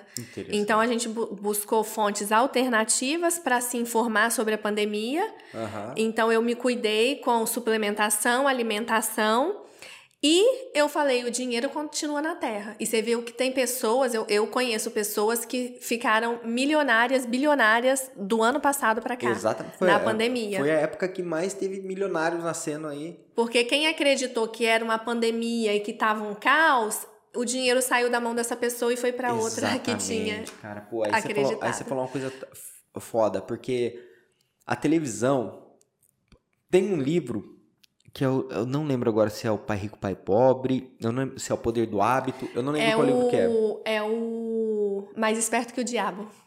Que fala do, da gripe? Ah, não, que fala da alienação não, da televisão? Que fala da gripe, do caso da gripe. Teve uma farmacêutica, uma indústria farmacêutica, que anunciou, pela primeira vez na história, anunciou um negócio na rádio que era um remédio para a gripe. E exatamente ao, no raio de atendimento, de, no raio de transmissão daquela rádio, teve o maior surto de gripe, de gripe. da época. A, a, aconteceu a crise? Aconteceu. Mas quem pegou e falou assim: Meu, tá falando demais aqui, deixa eu deixar isso aqui de lado e vou ver o, a minha vida mesmo. Vamos continuar a vida, vamos tomar os cuidados que nem você fez, vamos tomar vitamina, vamos se precaver aí. Com certeza fez muito mais coisa o dinheiro veio para mão porque você estava procurando isso, né? Você Tudo que você foca expande. Fato. Você vê, o pessoal desse, dessa propaganda aí da rádio focou na gripe, ficou todo mundo gripado, teve Exato. o surto. Então, assim, eu decidi não focar na pandemia. Uhum. Eu sabia que estava acontecendo, mas eu falei, eu vou focar no que vai me trazer retorno, no Exato. que vai me trazer positividade. Foi isso que nós fizemos. Exatamente, não. Isso aí tem, tem tudo a ver, cara. Eu, eu concordo demais com isso. E você falou outra coisa que você falou mais perto que o diabo, que é alienação. Meu, a pessoa fica ali na, na TV, ela vai. É, ela absorve aquilo de, de uma forma. Porque o cérebro nosso é uma esponja, né? Cientifica, cientificamente falando, é uma esponja. Até eu tava falando com a sua esse dia atrás que eu vi um podcast que eu achei muito engraçado. Que a gente nunca para pra pensar algumas coisas óbvias, né? Mas o cara virou e perguntou assim pro outro: qual que é o limite de aprendizado do nosso cérebro? Ele falou, porque tudo, né? Você tem um celular, ele tem um limite de memória, você tem um computador, tem um limite de memória, tudo tem um limite. Sim. Qual que é o do cérebro? O cara virou e falou assim: a morte. Quando ele para de funcionar. É o único limite, porque se fosse possível alguém viver eternamente, o cérebro ia absorver informação eternamente. Então, tipo assim, ele não tem um limite de armazenamento. Ele, é, é, ele não vai aumentar, ele vai continuar daquele tamanho e vai absorver informação. Então, participe, de, participe desse princípio, que você absorve informação, então você se você ir atrás de coisas boas, você vai focar em coisas boas, o seu cérebro vai se expandir para aquelas coisas boas. Até a gente já falou isso no, no episódio aqui também. Se você está num ambiente em que o assunto é a vida de outra pessoa, sai daí. Ambiência é tudo. Você tem que estar num ambiente que fale de coisas boas, de, de empreendedorismo, de crescimento, aperfeiçoamento. É isso que vai te levar para outro nível, não ficar falando da vida alheia, né? É tipo, Sim. Então, assim, mas voltando aqui. É, Black Friday existe aqui nos Estados Unidos mesmo? Existe. Existe. Mas para itens pontuais. Então, assim, é, a melhor época, aqui nos Estados Unidos, todo, todo o ano inteiro tem promoção, uhum. tá? É, perto dos feriados, eles colocam algumas coisas, porque a, as empresas, elas precisam ter uma estratégia para chamar o povo para as lojas. Exato. Então, perto de feriados, é, já é conhecido por todos que é, existem muitas promoções nas lojas. Só que fora desses feriados, as lojas precisam vender. Uhum. Então, por exemplo, é Tommy, que é uma loja que eu falei que Sim. os brasileiros gostam muito. Eu faço grupo de compras todo ano. Eu faço grupo na quarta-feira na Tommy, antes do Black Friday. Então, quinta é ações de graça e sexta é Black. Uhum. Então, eu faço na quarta. Já há quatro anos que eu faço isso. Quando eu estou lá fazendo meu grupo de compras, as placas estão com 40% de desconto. E os funcionários já estão trocando para 30 para o dia do Black Friday. Então, quer dizer, os meus clientes estão comprando com 40%. Na Black Friday vai estar tá 30%. Vocês entendem a diferença de personal shopper? a pessoa sabe os caminhos, sim, pô. Não... Sim, é só você analisar, né? Então, a gente trabalha com dados. Você vai é. analisando, você vai trazendo sim. os dados e vai fazendo as análises. A conta não é essa. Não é assim que se faz a conta. Mas vamos falar que se no total um produto você está pagando aí com 40% de desconto, tá dando 100 dólares, se você comprar com 30, você vai pagar 110. Não é essa conta, é o contrário, mas tipo, né? Sim. Você vai pagar mais caro. Então, quando você tem uma pessoa especializada para fazer o trabalho, meu, quanto mais assim, quanto mais a Lu fizer vocês economizar, mais cliente ela tem. Sim. Então, o foco dela é comprar sempre melhor, não é, Sim. Lu? É, e assim, Rafa, aí é uma coisa, ah, os clientes, ah, eu quero comprar na Cartes, eu espero Black Friday. Não, porque a Cartas vai ter uns dois, três pijaminhas de frio que vai colocar na promoção do Black uhum. Friday. Só que durante o ano você consegue muito mais promoção. mais promoção. Então, assim, o que, que é bom comprar no Black Friday? Uma televisão que você queira, que vai estar tá com preço bom. Uhum. iPhone, gente, nunca entra em promoção. Não, ó, você quer me irritar, é cliente falando.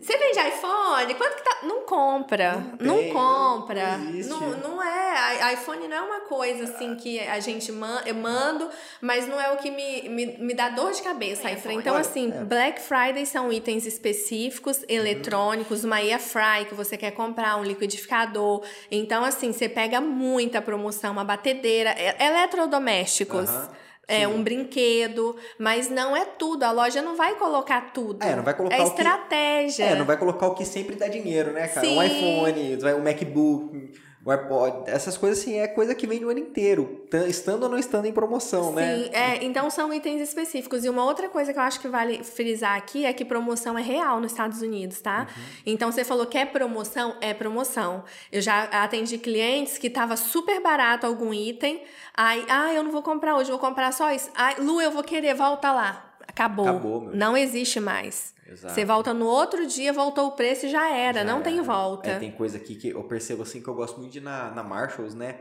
Aí eu falo assim, eu vejo aquela etiquetinha vermelha, filho, eu já corro nela. É a primeira coisa que eu faço, porque. É ótimo. Porque saiu, às vezes acabou ali, você não vai mais achar, não, né? Eles, não acha. eles fazem preço para ir embora mesmo, e se colocou numa promoção alguma coisa, depois eu vou voltar para trás Sim. e se achar de novo naquele preço, né? Você comentou que quando você faz o curso, você passa toda a estrutura pessoal, tudo. O, o sistema que você usa é seus ou é é, é, feito por vocês? Não, não, é assinatura. É assinatura. É, então, e vocês passam isso também? Passa tudo, a gente passa uhum. tudo. A gente não, não esconde nada. A gente tá. quer que você faça o curso e que você vá seguir sua vida com seu business. E tem o grupo lá depois pra gente se ajudar, mas a gente passa tudo, tudo, e, tudo. E depois ah, e dos grupos? Você usa no, no Instagram, no, no, WhatsApp mesmo? Ou no, no Telegram? Então, é, quando você faz o curso comigo, eu tenho um grupo de apoio no WhatsApp. Uhum. Então, para quem é personal shopper, a gente se ajuda por ali, né? Uhum. E para os meus grupos de compra, então vamos supor que você queira participar do meu grupo de compras, onde eu vou nas lojas e faço ali o ao vivo, vou postando uhum. foto, vídeo, eu faço pelo Telegram. Pelo Telegram. Ah, Isso. Ah, legal. É porque cabe mais gente. Né? É, o, o WhatsApp cabe acho que 295 pessoas, ah, né? não sei. É, é pouquinho. E aí é meu grupo cresceu muito e limitou. Então no oh, Telegram a gente consegue atender mais gente. E, nossa, deve ser uma bagunça a hora que você tá lá. Como é que você dá conta de atender todo mundo? então, uma correria, né? Então eu posto tudo no grupo, meu grupo também é fechado, só eu que falo, não deixo ninguém falar nada. E aí a pessoa dá o print no que ela quer e manda no privado do WhatsApp para mim. WhatsApp. E ah, aí eu vou ah, separando entendi. a mercadoria dos clientes. É bem legal o grupo de compras, o pessoal adora. Olha que interessante. É, porque elas estão ali na loja, eu faço muitos vídeos, fotos, vou mostrando os produtos, e aí eles mandam pra mim, ó, eu quero essa quantidade pra esse item. E você já deixa agendado pra elas, falou, amanhã tal hora. É, todo mês eu lanço a minha agenda de grupo de compras, ah, né? Que legal. Então eu ponho no Instagram e eu ponho lá no meu grupo do Telegram. E aí a gente vai pra loja naquele horário, eu uhum. posto tudo, às vezes eu vou até um dia antes, tiro foto de tudo, posto pra elas e no dia seguinte eu vou buscar. Volta, volta pra comprar. Então ah, tem algumas dinâmicas que a gente usa. Ah, e como que faz? Por exemplo, a, a pessoa. Eu sei que você, você explica isso tudo, mas para quem tá ouvindo, que tá lá no Brasil, como que faz pra a, pessoa te pagar os. Porque você compra o produto. Naquela, ela faz algum, algum cofrinho com você? Como que é? Sim, a pessoa ela manda créditos para mim, né? A gente chama de créditos porque tem várias formas de você mandar. Então você pode mandar pelo PayPal, você pode trabalho com agência também, então uhum. depósito em conta corrente no Brasil Entendi. E aí é, a gente traz o dinheiro para cá pela agência e aí eu faço a compra. Então você tem que gerar os créditos aqui para mim. Então PayPal, depósito em conta no Brasil, é, você pode parcelar também até 12 vezes. Então tem uma empresa chamada SX Gift Card que eles fazem esse parcelamento. Então você usa o seu cartão de crédito nacional uhum, mesmo. Lá. Você fala, ah, eu quero parcelar mil dólares para fazer compras com a Lu.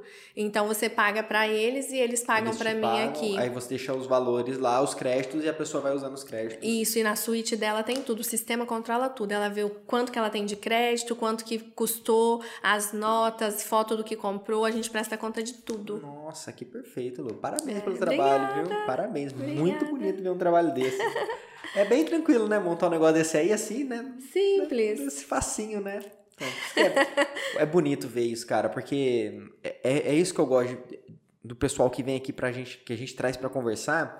Meu, teve muito suor, muito sacrifício, muita coisa rolando para chegar onde está hoje. E muitas vezes o pessoal no Brasil não entende isso, né? Então é por isso que a gente traz aqui. Fala assim, ó, é muito importante não só falar da parte empresarial, mas também da parte pessoal. O que, que rolou? Porque assim, você foi criando tudo isso que você tem hoje no meio de todo aquele turbilhão de coisas que aquele você já. caos que eu tava vivendo. Que você falou, né? Sim. né? E não é porque você já terminou um, um, um, objetivo hoje que você não tem as suas lutas diárias, que não tem as coisas. É, né? então é sem corte realmente, né? É, a vida como ela é. E às vezes a pessoa que tá assistindo a gente, igual eu escuto muito, sabe, Rafa? Muita gente, nossa, meu sonho é morar nos Estados Unidos. Meu sonho.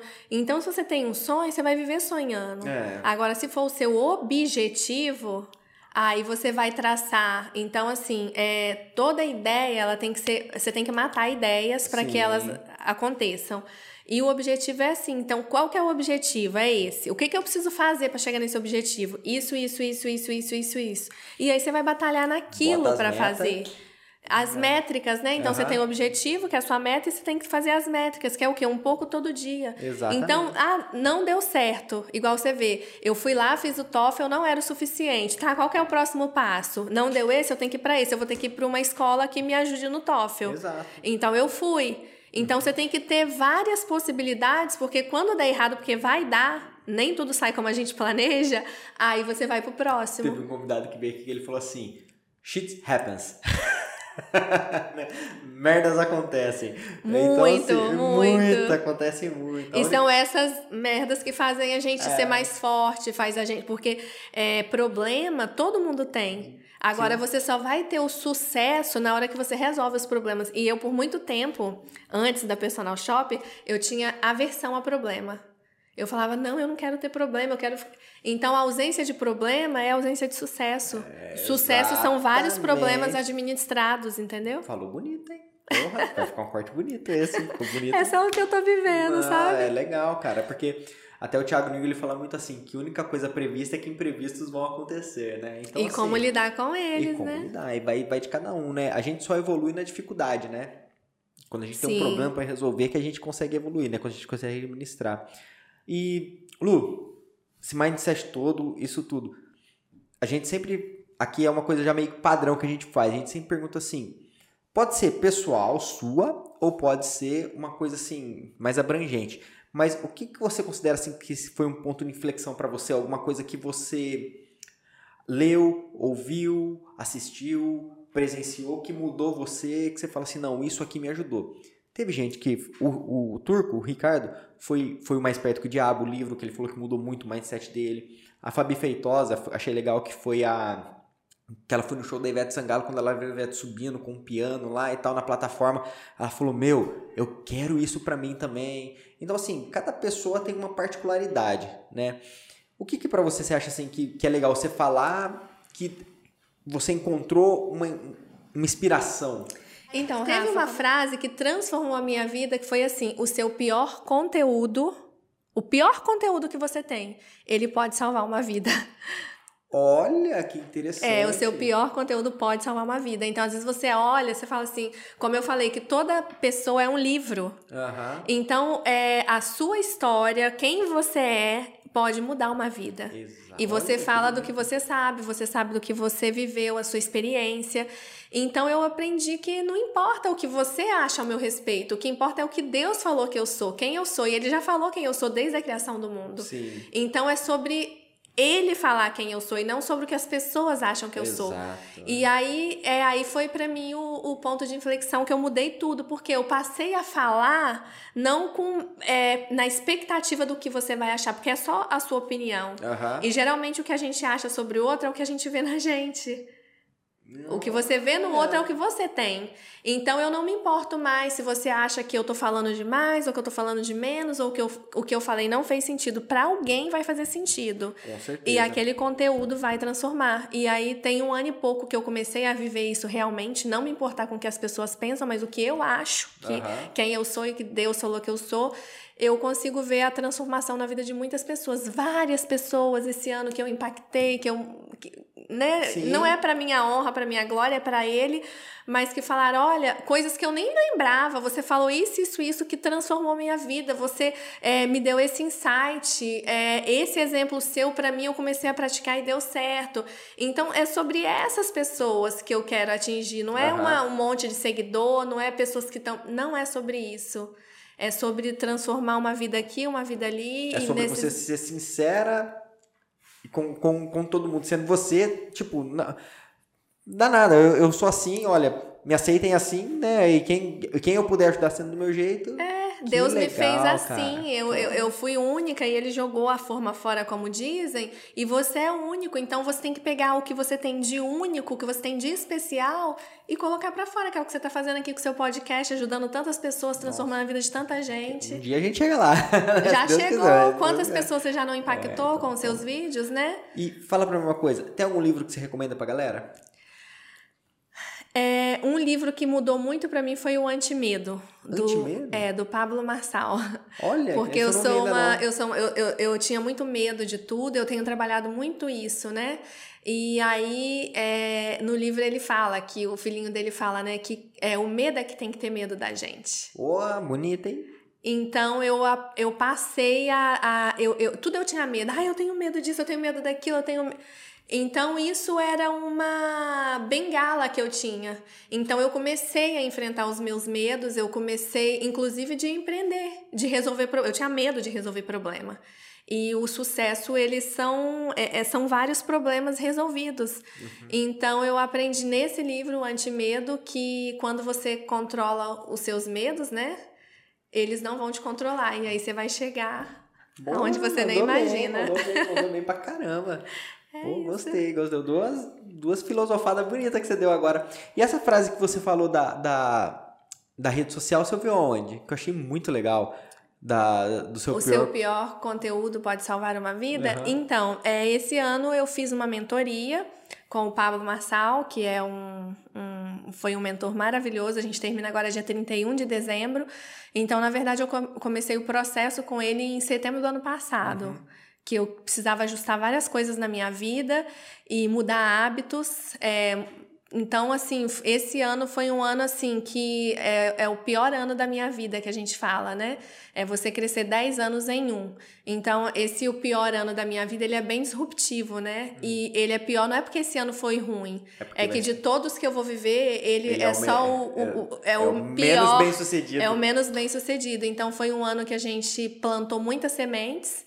E a gente está crescendo muito para baixo. Então, resultados que você não vai vendo, porque todo edifício para crescer para cima primeiro tem que ter a estrutura, né? Crescer para baixo. Então, foi isso que eu fiz nesse ano, plantar, plantar, plantar, e já estou colhendo muitos frutos. Estou me mudando para o Texas, né? Esse era um dos meus últimos objetivos da lista. Estou é, indo em busca de novas experiências, novas pessoas, novas conexões. Então, é, foi nesse programa Piorando da Sua Vida que eu ouvi essa frase que me mudou muito. Começando e aí eu aprendi. A na América de novo. Abrir minha boca. Exatamente. Nossa Meu senhora. novo ciclo, né? A cada sete anos, meus ciclos muito, se renovam. Muito corajosa, viu? É uma coisa que não é para todos, não, viu? Isso aí é, é uma batalha grande, porque o grande, a grande dificuldade, assim, que eu falo que eu tive aqui, para mim, foi assim, que no Brasil eu tinha muito contato. Muito contato e quando cheguei aqui, eu não tinha nenhum. Era o Ria Carol, Ricardo Carol e só, mais ninguém. Tipo, começar do zero, sem conhecer ninguém, sem saber nada de ninguém, sem ter assunto com ninguém, sem saber o que falar com ninguém. Sabe? É, é legal a gente falar de coisas que a gente já fez, já viveu e Sim. tal. Mas é gostoso de falar de coisas que a gente tá vendo acontecer. Sim. Né? Porque é que eu falo, onde a gente evolui, a gente vê oportunidade, às vezes. Aqui você tá vendo alguma coisa, você, pô, no Brasil, quantas vezes não passava em algum lugar, passava no frente de alguma coisa e falava, caramba, ali vai dar negócio aquilo ali. Aí você dava, batia um telefonema para alguém, trocava alguma ideia, quando você fazia alguma coisa, você via oportunidades. Aqui, eu falo para Sol muito isso, eu falo aqui eu tive que aprender, tô aprendendo a ver as oportunidades aqui. Você comentou o um negócio do Rodrigo, você falou assim, ah, ele teve muita sorte. Eu, a sorte é uma palavra para mim que eu defino de duas formas. É oportunidade mais atitude. Ninguém tem sorte. A, a sorte não aparece para ninguém. A oportunidade aparece para todos. A sorte vai ser uma soma dessa oportunidade com a sua atitude. Se Sim. você teve atitude, você teve sorte. Para é, os outros. A sorte dele foi estar tá preparado. A sorte dele foi estar tá com mais E pronto. correndo atrás para conseguir uma empresa Exa para. Exatamente, porque assim, não, não, não existe. Você pode ver assim que os grandes cases, assim, os, os caras, todo mundo que sentou aquilo, todos, é, pô, conversei com o Lucas agora aqui também, tô até vai soltar o episódio dele semana, amanhã. Amanhã, é, vai soltar o episódio dele. Ele chegou aqui, ele era engraxate. Ele tava engraxando sapato. Sabe? E hoje o cara tem, né, tem um puta patrimônio. Hoje o cara, hoje ele é gerente comercial da do grupo Seabras. Ele é um dos maiores importadores do, de mercadoria do Brasil. Ele é o gerente comercial do negócio, sabe? Você pode ir em todo o mercado brasileiro. Você ver que, que muitos produtos têm uma etiquetinha branca escrito Grupo Triunfo. Ele é o gerente comercial do, de Massachusetts, né? Desse grupo. Então, assim, quantas pessoas que não teve oportunidade de passar por onde ele passou, é, é, que ele fala que uma virada para ele foi o dia que o patrão dele aceitou que ele e os outros dois parceiros dele lá de trabalho é, parassem de receber salário e começassem a receber comissão que foi aonde eles começaram a dar o sangue de verdade, porque não que eles não estivessem dando, mas que eles iam ganhar mais com aquilo. Ele falou assim, a gente vendia 15 mil dólares na semana cada um. Quando ele falou, ó, pode, agora eu vou pagar vocês comissão então. Aí eles começaram a vender 50. Aí você fala assim, tipo, que é, foi aonde ele começou a pôr energia, energia, e foi acontecendo e ele virou gerente comercial. Então, assim, aí fala, ah, sorte não é sorte. Não. A pessoa vê a oportunidade, se propõe a fazer aquilo lá e vai. Então tem atitude. Então eu, eu vejo muito isso. Sim. E você, o Rodrigo, todo mundo que já sentou aqui, cara, tipo, viu uma oportunidade, a mesma oportunidade que todo mundo viu e, e abraçou. Então isso que eu falo. Quando a gente veio pra cá, é, você, não, você não aprendeu a ver oportunidade ainda aqui. Faz, pô, faz dois anos que eu tô aqui Agora que você começa a enxergar melhor algumas coisas, porque você aprende melhor como é que é o player aqui, né? Então, aí com o podcast foi que me abriu muito a mente, né? Isso me ajudou Isso é demais, é ótimo. E vai abrir a mente de muitas outras pessoas que estão assistindo, né? Tomara com certeza. Deus. Mas é isso aí, Lu. Tem mais alguma coisa para falar, para passar pro pessoal? É só falar pro pessoal que é, tem que batalhar, né? Batalhar. É, tá. A história Cada um tem sua história, um livro, então que você conte uma história bonita, deixe uma, um legado bonito né, a ser contado. E o legado bonito não é necessariamente o mais pomposo, é o, é o máximo que você pode dar de você, é você passar pela vida e não passar desapercebido. Sim. Mas é você transformar a vida de algumas pessoas. Eu acho que esse é, é o livro mais bonito que você pode escrever, né? Se você mudar a vida de uma pessoa para melhor durante sua vida inteira, sua vida valeu muito a pena. Sim. Né? Então, assim, quanto mais, melhor. Mas o objetivo é que seja no mínimo uma, né? Com certeza. Mas isso aí, Lu, como é que faz o pessoal te encontrar então? Arroba Lu Muniz Personal Shopper. Instagram? Instagram. Tem Facebook, você também trabalha no Facebook? No Instagram tem tudo lá, todas tudo, as né? redes. É, o Instagram Muniz virou, Personal Shopper. virou, virou o cartão, Cartão de, de visita, visita, de todo mundo, né? Mas beleza então, Lu. Lu, queria agradecer demais pela Obrigada a oportunidade de estar com você. aqui. Foi ótimo. Nossa, foi maravilhoso, que história, inspiradora demais. Muito obrigado por tudo. A gente já sabe da sua, ma- mais assim, de coisa de você, né? Por conta do, do relacionamento que a gente tem aí, né? Então, muito obrigado por tudo, agradeço demais. A gente torce muito pelo sucesso de vocês lá. A gente sabe que vai ter sucesso, mas a gente torce que tenha mais do que vocês esperam que E seja. vamos esperar vocês lá pra visitar a gente. Com certeza, vamos lá, vamos, vamos Tchau, pessoal. Obrigada, viu? Muito obrigado, pessoal. Olha, é isso aí então. Segue a gente no Instagram, tá? O Instagram nosso é 2acast. A gente tem também, essa, esse aqui já tá a versão no YouTube. O YouTube nosso é 2acast também. Ficou com alguma dúvida? Manda um e-mail para nós, tá? O e-mail é contato@2acast.com. Manda em contato para a Lu, fale com ela. Quem tá no Brasil, compra as coisas porque vale muito a pena. E é isso aí, pessoal. A gente se vê no próximo episódio. Muito obrigado e até a Tchau. próxima. Tchau.